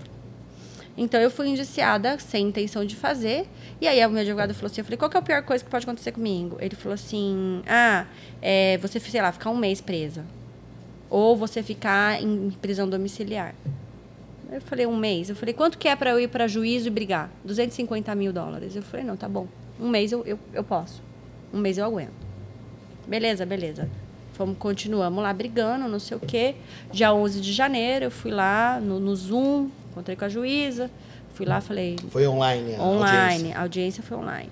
Aí fui, fui lá, assinei os documentos, sem intenção de fazer, mas que tinha acontecido. E no documento falava até seis meses. E o médico, imagina, impossível, impossível. Só que assim, né, a gente estava brigando com uma das maiores empresas do mundo que mandam e desmandam no mundo médico hoje em dia. Era briga de cachorro grande e eu, né, eu, para mim nunca fez tanto sentido você falar que a corda arrebenta pro lado mais fraco. Fui dia 11 de janeiro, fiz isso. E a minha sentença era pro dia 4 de março. Cara, 4 de março, vamos. Só que assim, Du, você imagina, eu recebi essa carta em 2019. Até acontecer o final do- do- do- de tudo que estava acontecendo, você imagina o que viver com isso? A incerteza. a- o que pode acontecer comigo? Porque uma coisa é coisa de Qual a próxima fase? qual é a próxima fase? Então, assim, é enlouquecedor. Nisso eu já estava praticamente alcoólatra. Eu fumava um maço de cigarro por dia, porque era a minha válvula de escape. Né? Eu falei, não vou, não vou tomar remédio. E aí fui resistindo, mas né, contando para pouquíssimas, pouquíssimas pessoas sabiam de 1%. Né? Quem estava vivendo o meu era mesmo era eu e meu ex-parceiro, que também para ele, obviamente, né, ele foi, ele também era investidor, ele sofreu um montão de outras coisas, mas eu não vou entrar nesse mérito porque eu tô aqui para falar de mim, não para falar dele, né, e da minha experiência de vida. Então assim, é, aí foi muito difícil para ambos, muito sofrido. E quando foi em março 4, eu fui para minha sentença. Chegou na minha sentença, minha advogada fica tranquila. Você já estava lá. Já estava nos Estados Unidos. Aí eu voei para Kentucky, porque minha sentença era em Kentucky. Nunca tinha pisado em Kentucky na minha vida. E assim, eu sou muito grata é, pelo médico que descobriu esse produto, porque ele descobriu como. Já volto para isso, tá? Ele descobriu porque quando ele foi fazer a cirurgia, ele estava fazendo uma neurocirurgia, ele abriu, estava fazendo ali a cabeça aberta, ele foi abrir o negócio e viu que ele estava reagindo de uma forma errada. Porque quando você abria, ele ficava reto, uma gaze, ela era bem molhada. E quando ele abriu, aquilo enrolou. Então, se não tivesse talvez sido um médico tão gabaritado com as competências que ele tinha, talvez não tivesse sido reconhecido e poderia ter sido usado em alguém. Né? Então, graças a Deus, eh, ninguém morreu. eh, então, assim, né, isso seria um peso muito mais grande, né? Por mais que eu não tivesse intenção de fazer. Muito mais grande, não, muito maior. Daí, eh, e aí, dia 4 de março, eu vou ir para Kentucky, chego lá, tô na frente da juíza. Ah, detalhe, teve, deve ter gente aí me assistindo que fez carta para mim, com certeza. Porque nos Estados Unidos eles pedem, quando você está passando por uma ação criminal, eles pedem para pessoas que gostam de você escreverem cartas sobre você. Eu recebi cartas maravilhosas. Só que assim, eu falava para a pessoa, viu, lembra tal dia que a gente passou por isso junto, aquela situação que a gente viveu? Você pode escrever uma carta falando disso? Eu preciso de uma carta para mostrar para uma juíza que eu estou passando por um processo civil, mas eu não explicava nada. E eu recebi cartas lindíssimas quando chega no meu juízo, a mulher fala assim: todo, todo criminoso de colar branco, colarinho branco, tem família, pessoas que amam. Eu nem li sua carta. Cara, eu assim, tipo, meu mundo acabando. Tava eu, meu ex-parceiro, minha advogada, a mesa, as pessoas ali, a juíza e tal, aquela coisa de filme mesmo, né? Eu ali em pezinho, esperando a minha sentença. E a minha advogada fica tranquila, fica tranquila, vai dar tudo certo, vai dar tudo certo, vai dar tudo certo. Detalhe, a empresa que estava me processando entrou com um documento no dia antes da, da, da, da, da audiência, no dia antes do meu, do- da minha sentença, pedindo para comparecer ao meu juízo. Quando ela pediu para aparecer, a minha advogada falou: Isso não vai ser autorizado, porque a gente não tem tempo de resposta. Era 4 horas da tarde, a audiência era no outro dia, 9 horas da manhã. Ela deu, ela autorizou que eles, eles fossem à minha audiência. Cara, foi horrível, foi horrível, foi horrível, foi horrível. E assim, na época não tinha prova que o produto ainda não tinha sido usado, então eles falavam, porque ela vendeu o produto que podia ter matado cento de pessoas. Então aquela coisa assim, sabe, super. Bom. Pesado. Pesado, pesado, mas pesado, pesado mesmo. Resumindo, embaralhando, ela me deu seis meses de prisão. Seis meses de pri- A hora que eu escutei aquilo, ai caramba, ela vai eu ficar emocionada. É, Cara, é foda, sabe? Quando você tem, tipo assim, eu nunca tive intenção de fazer nada errado, né? Eu sempre tive uma vida muito correta. A minha mãe sempre falou que é seu é seu, que não é seu não é de ninguém mais. Se você achar um centavo não é seu, você devolve. E de repente você tipo assim, cara, trabalhei minha vida inteira, né?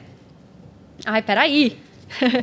trabalhei minha vida inteira e sempre trabalhei muito duro. Nada na minha vida foi de mão beijada. Quando acontece um negócio desse, você fala assim, cara, por que comigo? O que, que eu fiz? Né? E assim, eu só comecei, a gente vai chegar lá, mas eu só comecei a entender e aprender sobre tudo isso que aconteceu comigo quando eu deixei de perguntar por que comigo. Porque aí eu, pergu aí eu mudei. E por que não comigo? Por que eu sou melhor que alguém que não pode acontecer? Coisas ruins acontecem com pessoas boas, né? E vice-versa também. E aí, é, eu recebi seis meses de sentença. Aí foi, assim, meu mundo caiu, né?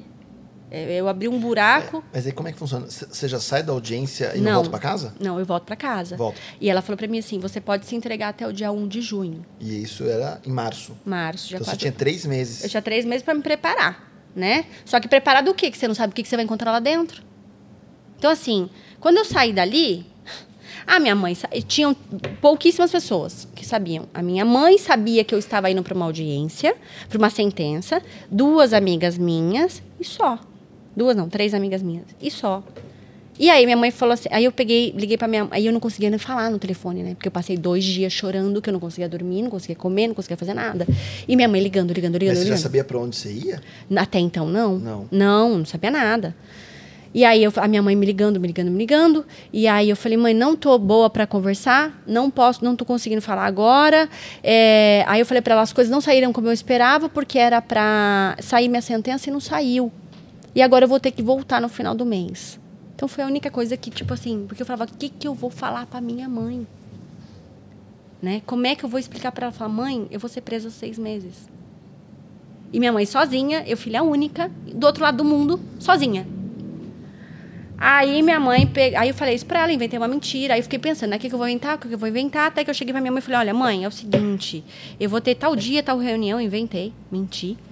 Aí falei pra ela, e nesse dia vai ser decidido o que vai acontecer. Aí eu falei pra minha mãe, falei, mãe, você sabe quanto dinheiro a gente já gastou? Você sabe tão difícil que tá sendo?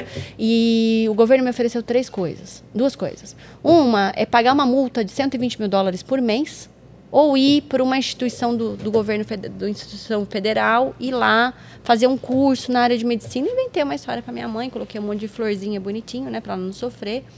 E eu falei, então eu preferi ir, porque eu já gastei muito dinheiro, não dá para pagar isso, né? E minha mãe, tá bom, tá, tá, tá. Aí eu falei, sabe o quê? Você tem que fazer esse negócio, vamos fazer logo? Porque antes, antes fizer, antes acaba, né? Só que aí, coronavírus bombando. Ano passado, isso, então, 2021. 2021. 2021. Bom, com- bombando, bombando, bombando. E eu falei, cara, se eu for lá. Aí eu comecei a pedir informação, contratei Ou outras seja, pessoas. esse- a, a- a gente começou em março agora. Faz um ano da sua sentença agora, esse mês. É, Um ano. é. Que dia é hoje mesmo? Dia Dia dois. 2, dia 4 de março. Por isso que eu falei, eu não sei se você viu um stories que eu fiz, eu falei, nossa, cara, março é um mês muito importante pra minha vida, que eu considero um renascimento. É. Há um ano atrás, um ano e, né, Um ano- praticamente um ano, porque era dois dias mais, eu tava lá recebendo a minha sentença.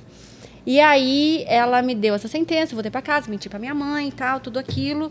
E eu falei, vou me entregar antes, me entrego antes, fico tudo tranquilo e acabo com isso o mais rápido possível. Só que na minha cabeça, do não me pergunte por quê. Eu falei, eu não vou ficar nesse lugar seis meses. O máximo que eu fico lá dentro é três. E aí fui. E eu queria me entregar antes, não podia por causa do corona, porque falaram fizeram um lockdown. Lockdown é quando fecha tudo, ninguém vai para lugar nenhum, os banhos estão restritos, a, comu- a comunicação está restrita. Eu falei, cara, aí já não dá, né? Aí eu falei, então tá bom, eu vou dia 1 de junho. Só que dia 1 de junho, eu já estava presa pelos três meses, né? Porque como é que você administra isso na sua cabeça? Você, nesse momento, já sem trabalhar de novo. Eu, e- já a tava- empresa, eu a tinha, empresa rodava, eu tinha, mas- eu tinha funcionário que estava fazendo a empresa rodar muito menos do que eu fazia, né? As, as- as vendas foram pro, pro- pra- super para baixo, mas ganhava dinheiro. Só que eu, eu não tinha condição psicológica para fazer nada. Isso é muito louco, né? Porque assim, te dão uma sentença, mas mantém a empresa, né? É. É muito louco É. isso, se você for ver essa análise, né? Exatamente. E a empresa, acho que se duvidar, ainda está aberta, porque foi uma, um- um- uma ideia, uma atitude que nós tomamos pelo medo de acontecer uma outra Sim, coisa. sim, sim. Quem me garante que amanhã não pode acontecer a mesma coisa? Só uma pausa, Jana. Óbvio. Faltam 80 inscritos pra gente bater 10 mil inscritos no YouTube. E nós estamos com mais de 120 pessoas assistindo nesse momento. Caraca, e que eu tenho vergonha. certeza, nesse, essas 120 pessoas que estão assistindo, grande parte não está inscrita ainda.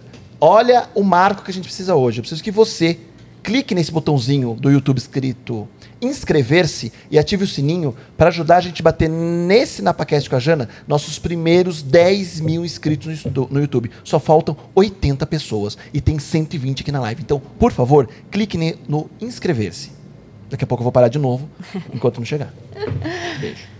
Obrigada, gente, por estar aqui me escutando e Vambora. eu espero que a minha história possa ajudar vocês e, e, assim, eu vou, aproveitar que você parou para falar isso e eu vou falar o porquê que eu decidi, né? Na verdade, assim, normalmente acho que é você que convida e eu me convidei para vir aqui. E eu falei, Du, deixa eu te contar minha história, eu tô escrevendo um livro e eu quero falar. Porque eu entrei num estágio de vergonha muito grande e de uma falta de aceitação minha muito grande. Então, a gente vai chegar no meu aprendizado, Sim, mas sim. é- é- é- isso foi o primordial. E, e, meu, você não faz ideia como tá sendo bom para mim tirar isso de dentro, entende? E assumir é, que eu não sou o que aconteceu comigo. Eu sou muito maior do que aconteceu comigo. Então, aí o que aconteceu? Aí fui. Dia 1 de junho. Aí, dia 1 de junho, compra passagem e vamos. E me colocaram numa. Na verdade, assim, existem. Eu também não sabia, descobri nessa, nessa época. Existem vários tipos de prisão, né? Então tem a prisão de seguridade máxima, tem a prisão de seguridade Filme, todo mínima. mundo de macacão laranja, abre portão, sai portão. É. Isso é o. Não era a minha tá? realidade, graças a Deus. Eu fui para uma prisão é, que ela é. de- porque assim, era uma, uma prisão de seguridade mi- de segurança mínima, onde praticamente você não tem nem polícia. Então é, você se sente. Você está na prisão e se sente extremamente inseguro. Porque lá você não sabe. Até você entender como funciona a dinâmica do negócio, você não sabe o que, que as pessoas são capazes de fazer para você ali. Porque você não vê um guarda né? Você só vê guarda na hora de contagem, que eu vou contar o que, que é. Então aí chegou, eu sofrendo, chorando, chegava em casa bebendo, fumando, é, não queria conversar com ninguém, fui me afastando de cada dia mais de tudo e de todos. Dia 1 de junho, vamos para Tallahassee.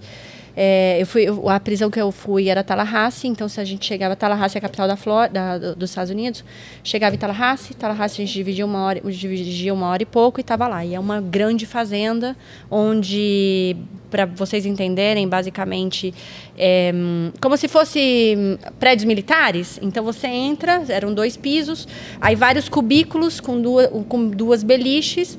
E aí foi onde eu cheguei. Então, uma fazenda enorme. Você che- eu cheguei, você ficava de quarentena até você ser liberado para o grande público, né? E aí eu chego lá, falam pro meu ex, ela, não vai poder se comunicar porque tá tudo em quarentena, então não tem telefone, não tem e-mail por 14 dias. E eu falei, como assim, né? Como é que eu não posso me comunicar? Aí você chega lá, você vê, você aí falei com uma pessoa que conseguiu falar com o irmão dela para avisar ele minha, e ele avisar minha mãe que estava tudo bem.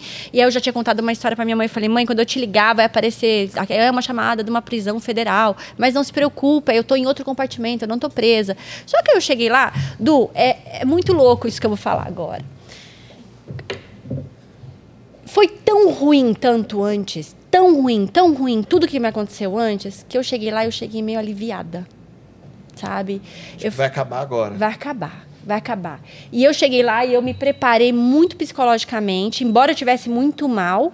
Eu falei, cara, eu sou forte, eu vou conseguir, eu vou passar por isso. São só três meses e eu não três meses, não são seis meses, são três meses. E, hum, e eu cheguei lá no primeiro dia que eu cheguei, eu comecei a treinar. O pessoal falava, quem que é essa louca? Né? Porque você chega, você não tem short, você não tem tênis de treinar, você não tem roupa de academia, eu treino com as roupas que eles me, eles me deram. E aí treinei, treinei, treinei, até que eu comecei a fazer amizade, daí já estava jogando carta, conheci pessoas incríveis, pessoas ruins, outras não, né?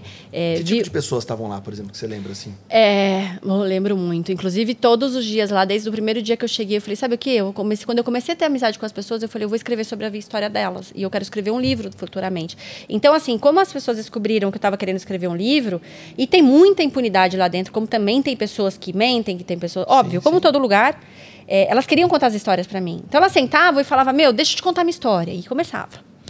E aí, eu escutei histórias incríveis, mas assim, eu me relacionei com pessoas que eram de colarinho branco. Né? Só que assim, olha que loucura. Eu estava numa prisão onde tinham quase 200 mulheres e eu era a única, a única, sem intenção de. O pessoal falava, como assim? Mentira. Eu falava, não é mentira, eu não tive intenção, tá lá, eu sou um misdemeanor, eu não sou um felony, que é como eles, eles é o nome, né? Aí o pessoal, e tem um computador que você pode olhar. Aí o pessoal ia, olhava e voltava pra mim e falava assim, meu, o que, que você tá fazendo aqui? Aí eu falei, vai brigar. Também quero saber. Também quero saber. Vai brigar com um cachorro grande que você entende o que está acontecendo aqui. Nem tanto que saiu nos jornais dos Estados Unidos, quando saiu, que a bomba estourou, quando saiu falando de mim, a juíza fala. Ela não teve intenção de, mas eu vou usar ela como exemplo para uma pessoa que quer entrar no mercado médico. Então, assim, eu nunca, como eu te falei, nunca uma coisa de a corda co- arrebenta para o lado mais fraco me fez tanta, eh, me fez tanto sentido. E aí eu entrei lá, enfim, é, fiz bastante amizades. Então a gente fez um grupo de pessoas, pra você ter ideia, uma das, uma das mais assim amigas minhas, ela ela era amiga do Leonardo DiCaprio. Caraca. É. Aí você vê a outra, uma empresa, uma dona de hospital. Então assim, que inclusive aí você fala, ah, e detalhe, lá é um campo onde você tem liberdade de ir e vir. Então, assim, eles tal X horas, que são durante a semana, são dois momentos do dia, em final de semana são três momentos do dia, você tem que voltar para o seu quarto e esperar que os policiais passem te contando. Só que os policiais, já, porque assim, ali é uma segurança de mínima. Você tem ideia, você pode sair caminhando. É tudo aberto, não tem grade, não tem nada. Só que você sair caminhando são cinco anos. Então ninguém faz. Aí depois você vai descobrir que ninguém briga. Por que, que ninguém briga? Porque ali você já tá com o pezinho fora. Se você brigar, você vai pra solitária. Só que assim, você, você imagina, né? Ah, Estados Unidos tudo funciona. Droga, cigarro, bebida, celular. Tudo. Tudo que você imaginar, assim, ó. Tem. Entendeu? Você chegava de final de semana, você viu o povo caindo, escorando nas paredes. E eu, quando eu entrei lá, eu falei, cara, eu vou treinar. É um campo de trabalho, então todo mundo Que trabalha. tipo de trabalho tinha lá, você lembra? Tem. Opa, se lembra? lembro, Lógico, não faz 10 quantos É, meses faz? eu saí de lá setembro 8. Aí, é, é um campo de trabalho, então você tem... Todo mundo que entra, entra pra cozinha. Você tem que trabalhar na cozinha. Aí, eu, não, eu não trabalhei, mas eu já conto essa história. É, aí você tem banheiro, você tem jardinagem, você tem lá todo eles nesse, nesse lugar eles têm um lugar que chama você trabalha, unicorn. Então são empresas, por exemplo, vou te dar um exemplo. Nesse lugar eles faziam fala reciclagem. Mas para você ter ideia, põe um call center do American do American Airlines, American Airlines? Não, da American Express. E a- as, as presas estão ligando e oferecendo pacotes e promoções. Ou você liga e cai, na- cai lá. E aí e tinha to- vários tipos de trabalho. E assim, trabalho que mais ganhava lá era 120 dólares ao mês. E a gente está falando de pessoas que muitas delas não têm família. Muitas delas viveram assim à margem da criminalidade, é, pobreza total, entendeu? É, usava heroína. Então, assim, você escuta histórias que você fala, uau! E hum, aí foi, uma, tinha uma senhora que eu gostava muito dela. E essa senhora, ela limpava o banheiro. E ela limpava o banheiro e ela adoeceu. Ela, um dia a gente estava movimentando umas camas super pesadas e essa senhora pegou e levou um monte de picada de mosquito e ela tinha tirado um linfo do, do braço, então ela tinha propensão a ter é, infecção muito rápida. E ela teve essas picadas, ela começou a ficar infe- com infecção, infecção, infecção, e ela no pronto-socorro, no pronto-socorro, né, no médico de lá, e eles falavam assim: ah, não, você está respirando, tá andando, tá tudo certo. Até que um dia ela estava vermelha inteira. Foram ver, ela estava com, com infecção no sangue, quase morreu. Só que ela saiu de lá e foi para o hospital. E ela ficou no hospital 45 dias, uma coisa assim. Aí depois ela tinha que voltar, ficar na quarentena para ir para o grande público. Nesse meio tempo, ela limpava o banheiro. E eu não queria ir para a cozinha. Eu falei, cara, eu não quero trabalhar nessa cozinha. Você imagina o que é trabalhar com 100 mulheres, todo mundo falando, período, mulher é louca, né? Falei, não quero, não quero, não quero, não quero, não quero de jeito nenhum. Aí eu vi a oportunidade. Na verdade, assim, não foi oportunidade, porque eu fiz por ela. Quando eu, eu tava limpando o banheiro fazia uns três dias, eu falei, cara, eu vou pedir esse emprego para mim. Aí eu fui lá pra gerente e falei assim, viu, dá esse emprego pra mim. Ela falou, não, você pode aplicar pro Unicorn, que é o trabalho que mais ganha aqui, você é uma pessoa educada, você isso, você aquilo. E o pessoal olhava, ai, que bonitinha, o que, que você tá fazendo nesse lugar? Aí ela falou, eu falei, não, mas eu tô indo embora já. Né? Daqui a pouco eu tô voltando pra quarentena que eu vou ser dispensada. E nisso, ah, esqueci de contar. E nisso, quando eu entrei, eu tenho asma alérgica. Então eu fui no médico e entrei com uma documentação pedindo para sair de lá, porque asma é uma- um dos fatores De risco. de risco para Covid. E aí o médico me autorizou. Então eu estava nesse processo de, de, transa- de, de- de trânsito para ser aprovada a minha documentação, para eu ir para quarentena e depois de lá ser liberada para minha casa e ficar o tempo que era para eu cumprir os meus seis meses em prisão domiciliar. Aí, é, fiquei limpando o banheiro. E, meu, eu fiz amigas lá mesmo, sabe? Pessoas que hoje eu converso com o marido, que eu converso com as filhas. E, a- e o pessoal me adorava, porque, meu, eu falei, eu não vou sofrer aqui nesse lugar. Então, assim, foi um momento que depois de tudo que eu passei, eu tive uma conexão, eu me reconectei comigo, me conectei muito com Deus. E uniforme? É uma, é uma blusa. Se você estivesse andando pelo campo, você tinha que estar de uniforme. Porque aí você está em horário de trabalho. Só que como eu limpava o banheiro, eu limpava de shorts, camisa, lavava o banheiro. E eu adoro limpeza, né? Então eu sou a doida da limpeza. Eu lavo, jogava água, limpava tudo. E aí eu, uma- eu trabalhava uma hora e meia. Depois eu ia jogar, eu ia assistir filme, eu ia ler livro, eu ia pra academia. Nem eu emagreci 10 quilos em dois meses e meio. E sua mãe sem saber. E minha mãe achando que eu estava estudando. Ela fala que agora não, você acha que eu não sabia? Eu sou sua mãe, eu sentia que alguma coisa estava acontecendo. Falei, ah, tá. Tá. Mas aí eu fazia, você tinha direito a fazer chamada de vídeo. Então, o meu ex me via na fase chamada de vídeo. Minha, uma das minhas amigas que sabia de tudo me acompanhava pela chamada de vídeo. Então, aí me aliviava, porque eu via as pessoas, né, por dois, duas vezes na semana. E aí eu limpava o banheiro, e aí foi muito louco, porque o banheiro era todo cheio de corrosão, assim, sabe? As portas caindo nos pedaços. E aí eu fui pra minha gerente e falei assim, viu? Pra manager lá do, do, do- complexo, né? Eu falei, viu, deixa, deixa eu pintar o banheiro. A fulana de tal falou que me arruma tinta lá da- do, do galpão. Ela falou, ah, se ela arrumar, pode ter. Falei, mas também preciso de pincel. Aí foram lá, deram um jeito, arrumaram, e eu fui, lixei o banheiro inteiro, pintei o banheiro. E as meninas vinham pra mim e falavam assim, por que, que você tá limpando? Por que você tá fazendo isso? Aí eu falei, gente, vocês não tomam banho aqui todo dia? Não é melhor tomar banho no banheiro assim do que tomar banho no banheiro caindo nos pedaços? E, cara, eu saí de lá, tudo, nossa, ela fez o banheiro, sabe? E, assim, uma coisa que eu não vou aqui ficar falando, óbvio que tem muita coisa triste, óbvio que a comida é terrível, óbvio que você não tem conforto, te tiram do mundo, né? Você tá ali super vulnerável em tudo. É, tive umas duas situações que, assim, foram super chatas, que uma até engraçada. É, uma foi uma menina que me colocaram na- no quarto com ela, e quando eu cheguei lá, e eu fiquei Mudava sabendo... o quarto sempre? Não, Não. mas quando eu saí da quarentena que eu fui pro, pro grande público, eu fui colocada com essa pessoa. Quando me colocam com essa pessoa, eu tinha escutado que essa pessoa era foda. E eu falei, meu Deus, eu não quero ficar aqui, eu tô assustada. E assim, eu cheguei lá e eu não tenho, eu tenho um, amigas negras, é, não tenho preconceito nenhum, tal. Só que eles têm muito com a gente, né? E quando eu cheguei escutando que ela era barraqueira, que ela já tinha brigado com uma das minhas amigas, eu fiquei com medo, porque é- era uma pessoa muito diferente do que eu conheci, do que eu estava acostumada. E aí ela pegou e falou assim pra mim, eu fui falar com a gerente pra ver se eu podia mudar de quarto, e ela virou e passou na frente do, da- do escritório e falou assim: Deixa eu ver se essa puta é branca. Nossa senhora! Tremia, né? Eu falei: Meu, morri. Né? E você não sabe o que que é ali, você não conhece ninguém. No fim, ela é uma, um doce. Um dia eu tive um monte de picada de mosquito e ela veio, deu remédio pra mim, a gente ficou amiga. Os mosquitos pegavam lá mesmo, hein? Uh, meu filho era marimbondo pra tudo quanto é lado. E assim, uma das poucas coisas ruins, né? Porque, na verdade, tô brincando, tinha muita. Então, assim, medicina precária, comida precário, saúde precária, tudo, tudo, entendeu? Tipo, não tem segurança. Mas daí você pegou a sua estratégia da, da asma e colocou em que momento pra dar uma. No dia que eu cheguei, no dia que eu falou? cheguei, eu pedi um documento pra entrar com, a- com- com o negócio da asma. Só que aí eles só me deixaram entrar com esse documento, eu fiz documento, só me deixaram entrar com o documento 12 dias depois. Então eu já tava na minha cabeça, "Ai, putz, eu tô perdendo 12 dias, né? Mas aí tudo bem, acabei, não tava me divertindo. Cara, teve uma cena que ontem eu tava comentando, ontem eu tava comentando com a minha mãe, falei, cena de filme. Eu tava lá jogando, jogando, é, a gente jogava tipo um negócio que é, chama pica-ball, que é como se fosse um tênis, mas numa quadra menor. E eu tava lá jogando e era um dia que tinha DJ, né? Que era uma delas que levava a caixa de música e colocava a música. Então era e, e não, não me pergunte por quê, mas ela tinha um pôr do sol incrível. Incrível.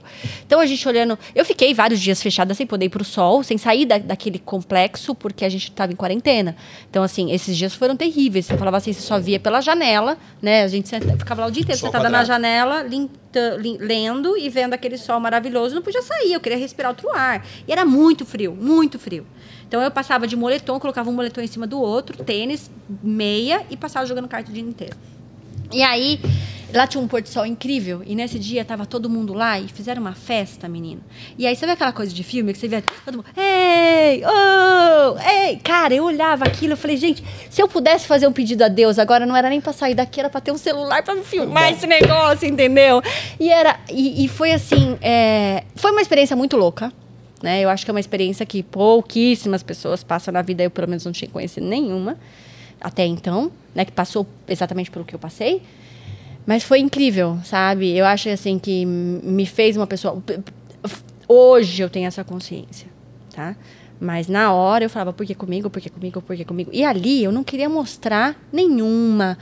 é, nenhuma carência, digamos, não queria mostrar fragilidade, porque você tem medo de mostrar fragilidade, né? E eu sempre fui uma pessoa muito forte. Então, assim, eu acho que eu não tive nem tempo de assimilar aquilo que estava passando comigo, eu estava só vivendo.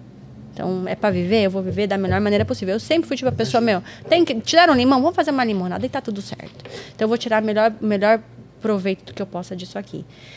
E aí passou o tempo, eh, fiz amizades. eh, no dia que eu estava indo embora, uma coisa que eu aprendi ali do o quanto a gente não precisa de nada para viver, cara. Eu vivi três meses que eu tinha um negócio desse tamanho, onde eu colocava minhas roupas, minha comida, meu sapato, tudo. E cara, eu estava feliz. Me reconectei comigo, me conectei com Deus. Então, assim, pra mim, tá ali foi esse tipo, tá acabando. Esses três anos foram um, nightmare, um, um- um terror na minha vida. Então, o que, que era passar ali três meses e sabendo que eu ia voltar para minha casa, que eu ia voltar para o meu marido, que eu ia voltar para minha vida. E falei, meu, eu vou recomeçar de novo, não tem problema, não vou fazer mais isso, não quero. Mas eu vou fazer outra coisa, eu sou inteligente. Tiraram tudo de mim, mas não tiraram minha cabeça, né? E aí, bom, consigo sair de lá, os três meses. Liberdade total? Agora eu tô não, não, em... não. Aconteceu os três meses já. Não, Não. eu tava em home detention, que é Domiciliar. prisão domiciliar. Domiciliar. É, Home detention é diferente. Eu tava em. Nossa, deu branco agora. Não. Mas é prisão domiciliar em português. Você não podia sair da sua casa. Eu não podia. Eu tinha, assim, eu tinha uma autorização pra sair. Depois de, acho que foi 15 dias, eu podia sair uma hora por dia pra fazer exercício. Então eu morava muito próximo da praia, eu pegava minha bicicleta, corria até a praia, dava uma volta e voltava. E tinha alguém que passava pra checar isso? Chegou a Não, ponto, porque assim, como eu. É que tudo Mas é o medo também, né? Um deslize. O cara fala pra você, sabe o quê? Tipo, você não é de risco. A gente sabe. Você acaba ficando meio com amizade com as pessoas, porque eles sabem que você não é não é uma pessoa ruim. Uhum. Entende? Pessoa ruim eles conhecem. Então, assim, é, eles te dão. Aí, isso tava dentro do, do- de como funcionam as coisas. Então, eu podia sair uma hora por dia, eu ia na praia, andava de bicicleta e voltava pra casa. E eu podia, uma vez ao mês, fazer compra do supermercado. E aí, o que aconteceu? Voltei pra casa e eu falei, cara, agora é a hora que eu eu posso ser eu, eu posso ser frágil, eu vou, eu preciso de amor, eu preciso de carinho, eu preciso de atenção. E aí eu cheguei na minha casa 10 minutos depois eu descobri que eu tinha sido traída. E aí quando aconteceu isso, foi muito difícil para os dois, né? Então assim, é, doeu demais, né? E nisso começou como ele saiu de casa, passados uns 15 dias. É, as coisas foram. Eu, eu não conseguia passar por cima, ele também. Ele já falava eu estava infeliz e tal. E tá tudo bem, né? Ninguém é obrigado a ficar com ninguém se não tá feliz. Só que foi muito dolorido, porque foi um momento que eu voltei para casa e eu precisava muito de amor. Só que também para ele estava muito difícil. Ele também estava passando pelo deserto dele, diferente do meu, porque as experiências diferentes, né? Mas assim, eu imagino para ele me deixar naquele lugar, é, o sofrimento que foi para ele, sabe? É, a falta, um homem é de proteger a mulher e ele não pôde me proteger, não porque ele não quisesse, mas porque não foi possível. Então, assim, foi muito difícil. E aí a gente separou e eu fiquei três meses na minha casa, praticamente, sozinha. Ele me levava comida, né? Ele fazia as compras para mim, me dava assistência, às vezes vinha para jantar comigo, mas ele estava sendo mais amigo, cuidando de mim, né? Porque ali o relacionamento já tinha acabado. Mas para mim foi muito difícil, porque eu não estava preparada para aquilo. E aí foi a hora que eu caí. E eu caí de uma forma que eu falei, cara, agora eu não aguento. Entende? Porque foi muita coisa, por muito tempo. E aí eu, eu fiquei depressiva, mas fiquei depressiva assim, tipo, acabou minha vida, não tem mais, não tem mais sentido. E, e- e, óbvio, é, é assim. É complicado você mensurar e, e até pra mim assim sabe que tava vivendo tudo aquilo é até complicado pra explicar porque eram sentimentos tão loucos que eu tinha e, e estar sozinha. E eu me afastei de tudo e de todos. Então assim eu tinha duas ou três pessoas que sabiam o que eu estava passando. A minha mãe não sabia que eu estava em, em prisão domiciliar. Ela ficou saber bem depois. Então ela falava mas você não sai? O que está acontecendo que você não sai? Né? E aí o povo falando, cara, não tô menosprezando o Covid, porque eu acho que cada pessoa é, Tem a sua tem a dor. sua dor e Deus não dá um peso mais forte que você não possa carregar. Mas eu tava ali passando pelo meu deserto, que era um deserto que parecia que não tinha fim, né? E nesse tempo eu fiquei em depressão, não tinha vontade de fazer nada, aí eu parei de treinar, eu comia super, comia super pouco é, e, e não queria contar. E fui me fechando, me fechando, me fechando, e até um dia que eu falei, meu, eu preciso voltar a fazer terapia, porque agora eu sozinha, eu não consigo. Fui, eu tinha uma terapeuta que, enfim, nem vou entrar nesse mérito, mas encontrei um terapeuta através de uma conhecida minha. E esse terapeuta, quando ele escutou a minha história, ele falou assim: Meu, eu sou terapeuta, eu sou psicólogo, eu sou Polícia Federal. O cara é fodástico. Tem livros, tem cinco livros. é, e assim, aí ele falou pra mim: Você devia escrever um livro. Eu falei: Eu já comecei. Aí foi aonde eu falei: Cara, aonde eu vou tirar, sair desse deserto? Eu falei: Vou escrever um livro, né? Vou colocar pra fora. Só que o que aconteceu, Du? Quando isso tudo aconteceu na minha vida, eu, eu que sempre fui uma pessoa, eu vou, faço e aconteço, cara, eu, voltei pra nada. Eu não acreditava mais em mim, eu não sou capaz, eu não tenho condições de abrir uma outra empresa, eu não tenho condições de vender, eu não sei mais fazer. Entende? E eu olhava pra mim e falava, quem isso? Eu não me reconhecia. É, tipo, é, a Janaína ficou vazia. Sabe uma pessoa oca? Então, assim, era como eu me sentia. E aí eu comecei a fazer terapia e o meu terapeuta foi maravilhoso. Ele falou para mim, falou assim, olha, eu, você precisa pelo menos de duas terapias por semana. Eu falei, mas agora eu não posso pagar, tipo, que eu, tudo que eu gastei, perdi tudo, perdi minha casa, perdi meu trabalho, perdi meu marido, perdi tudo, perdi meu cachorro, entende? Então assim, fundo do poço eu ainda cavei mais um pouquinho para ficar geladinho, porque ali não tava, não tava o suficiente. E aí ele começou, não, eu comecei a fazer terapia, ele começou a me dar força, me dar força, me dar força. Aí mudei. É, hoje eu tô, moro, tô morando no apartamento do meu ex, ele se mudou de país. A gente, é, né, tá ok, tá tudo bem. Desejo para ele a melhor felicidade do mundo. Também quero ser muito feliz. E eu tô no momento que eu tô muito bem comigo mesmo. Mas para eu chegar nesse momento hoje, eu tive que ter uma aceitação muito grande. E assim, e superar a minha vergonha. Porque assim, todo mundo tem vergonha. Uns mais, outros menos, alguns de umas coisas, outros de outras. Só que era uma vergonha que eu não sei te explicar. Que assim, abriu um buraco dentro do meu peito e eu não tinha mais coragem de ser eu. Eu não, eu não conseguia olhar para o seu olho e falar é, o que aconteceu comigo. Eu tinha vergonha, eu tinha. E o que, aí eu fui falar, cara, por que, que eu tô sentindo isso? Né? Eu sei que eu não tive, eu não tive intenção de, eu caí no sistema, aconteceu isso comigo. E aí eu fui entender o que estava acontecendo, que era o sentimento de vergonha. E o que, que é vergonha? A falta de, a, de você não. É o medo de você não ser aceito. Né? De você não ser respeitado, de você ser ridicularizado. E aí eu comecei a entender. E aí eu falei, cara, eu tô vulnerável. Né? E eu nunca lidei muito com, com, a, com a vulnerabilidade, o que eu pensava de vulnerabilidade mas, antes. mas, mas, mas nisso, o seu, quando você fala da, do medo da vulnerabilidade, do medo dessa insegurança, do julgamento, do pré-julgamento, do que for, é, é a sociedade que te causava um medo?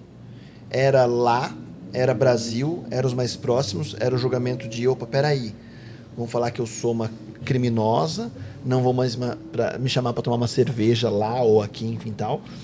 Que medo era esse? Medo de olhar para as pessoas e, se, e, me julgarem. Entende? Medo de não ser aceita.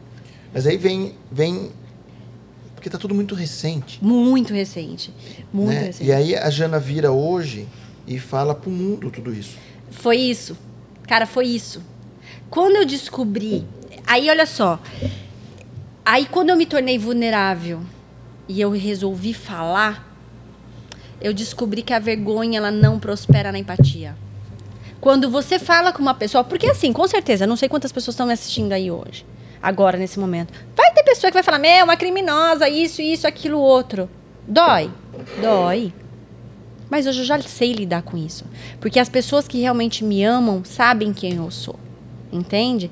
E assim, quando eu tô aqui falando, pra, quando eu, eu descubro que falar do assunto me cura, cara, eu quero colocar pro mundo. Eu quero levantar a cabeça e falar, cara, essa é a minha história, mas não é quem eu sou, isso não me define.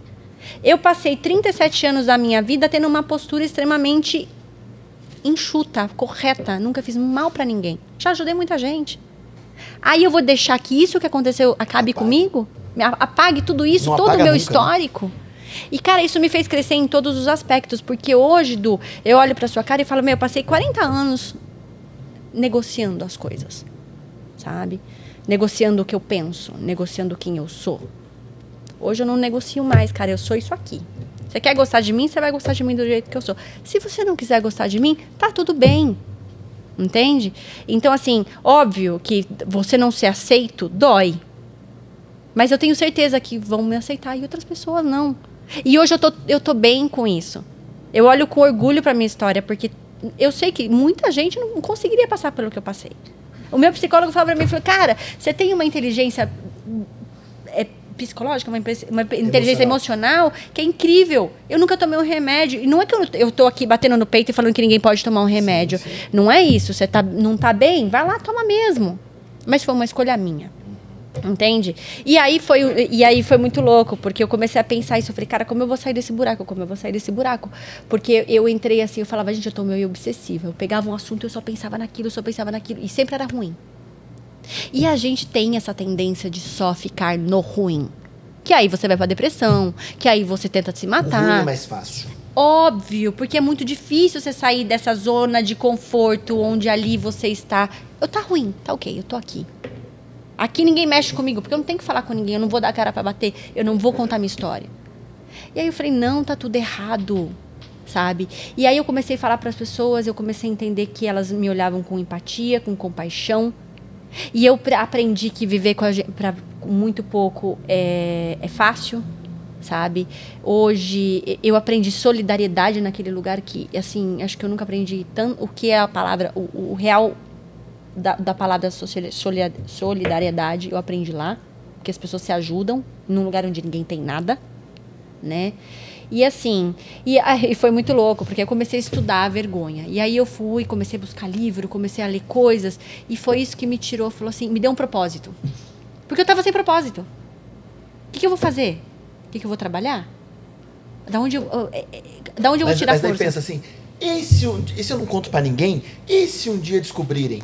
Não, não Edu- isso assim, você fala assim, mesmo bar e fala assim, pô, Jana, a gente tá aqui no Brasil fazendo churrasco, sei lá, uma pessoa trouxe um jornal lá, é real isso aqui?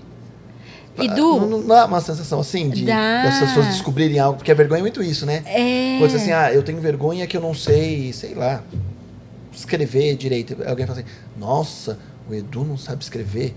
Descobriram, né? Quando descobrem a sua vergonha. É o, que nos- exatamente. o medo, o medo é de descobrirem do que, que você tem vergonha também. né? É, e assim, É, hoje é as louco pessoas vão isso, né? falar. Mas assim, tá escutando de mim.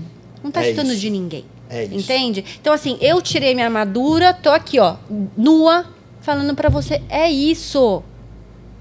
Não tem mais o que você falar. E, e- e, assim, o- eu espero que as, o, o crescimento pessoal que eu tive, eu espero que eu possa passar isso pra alguém.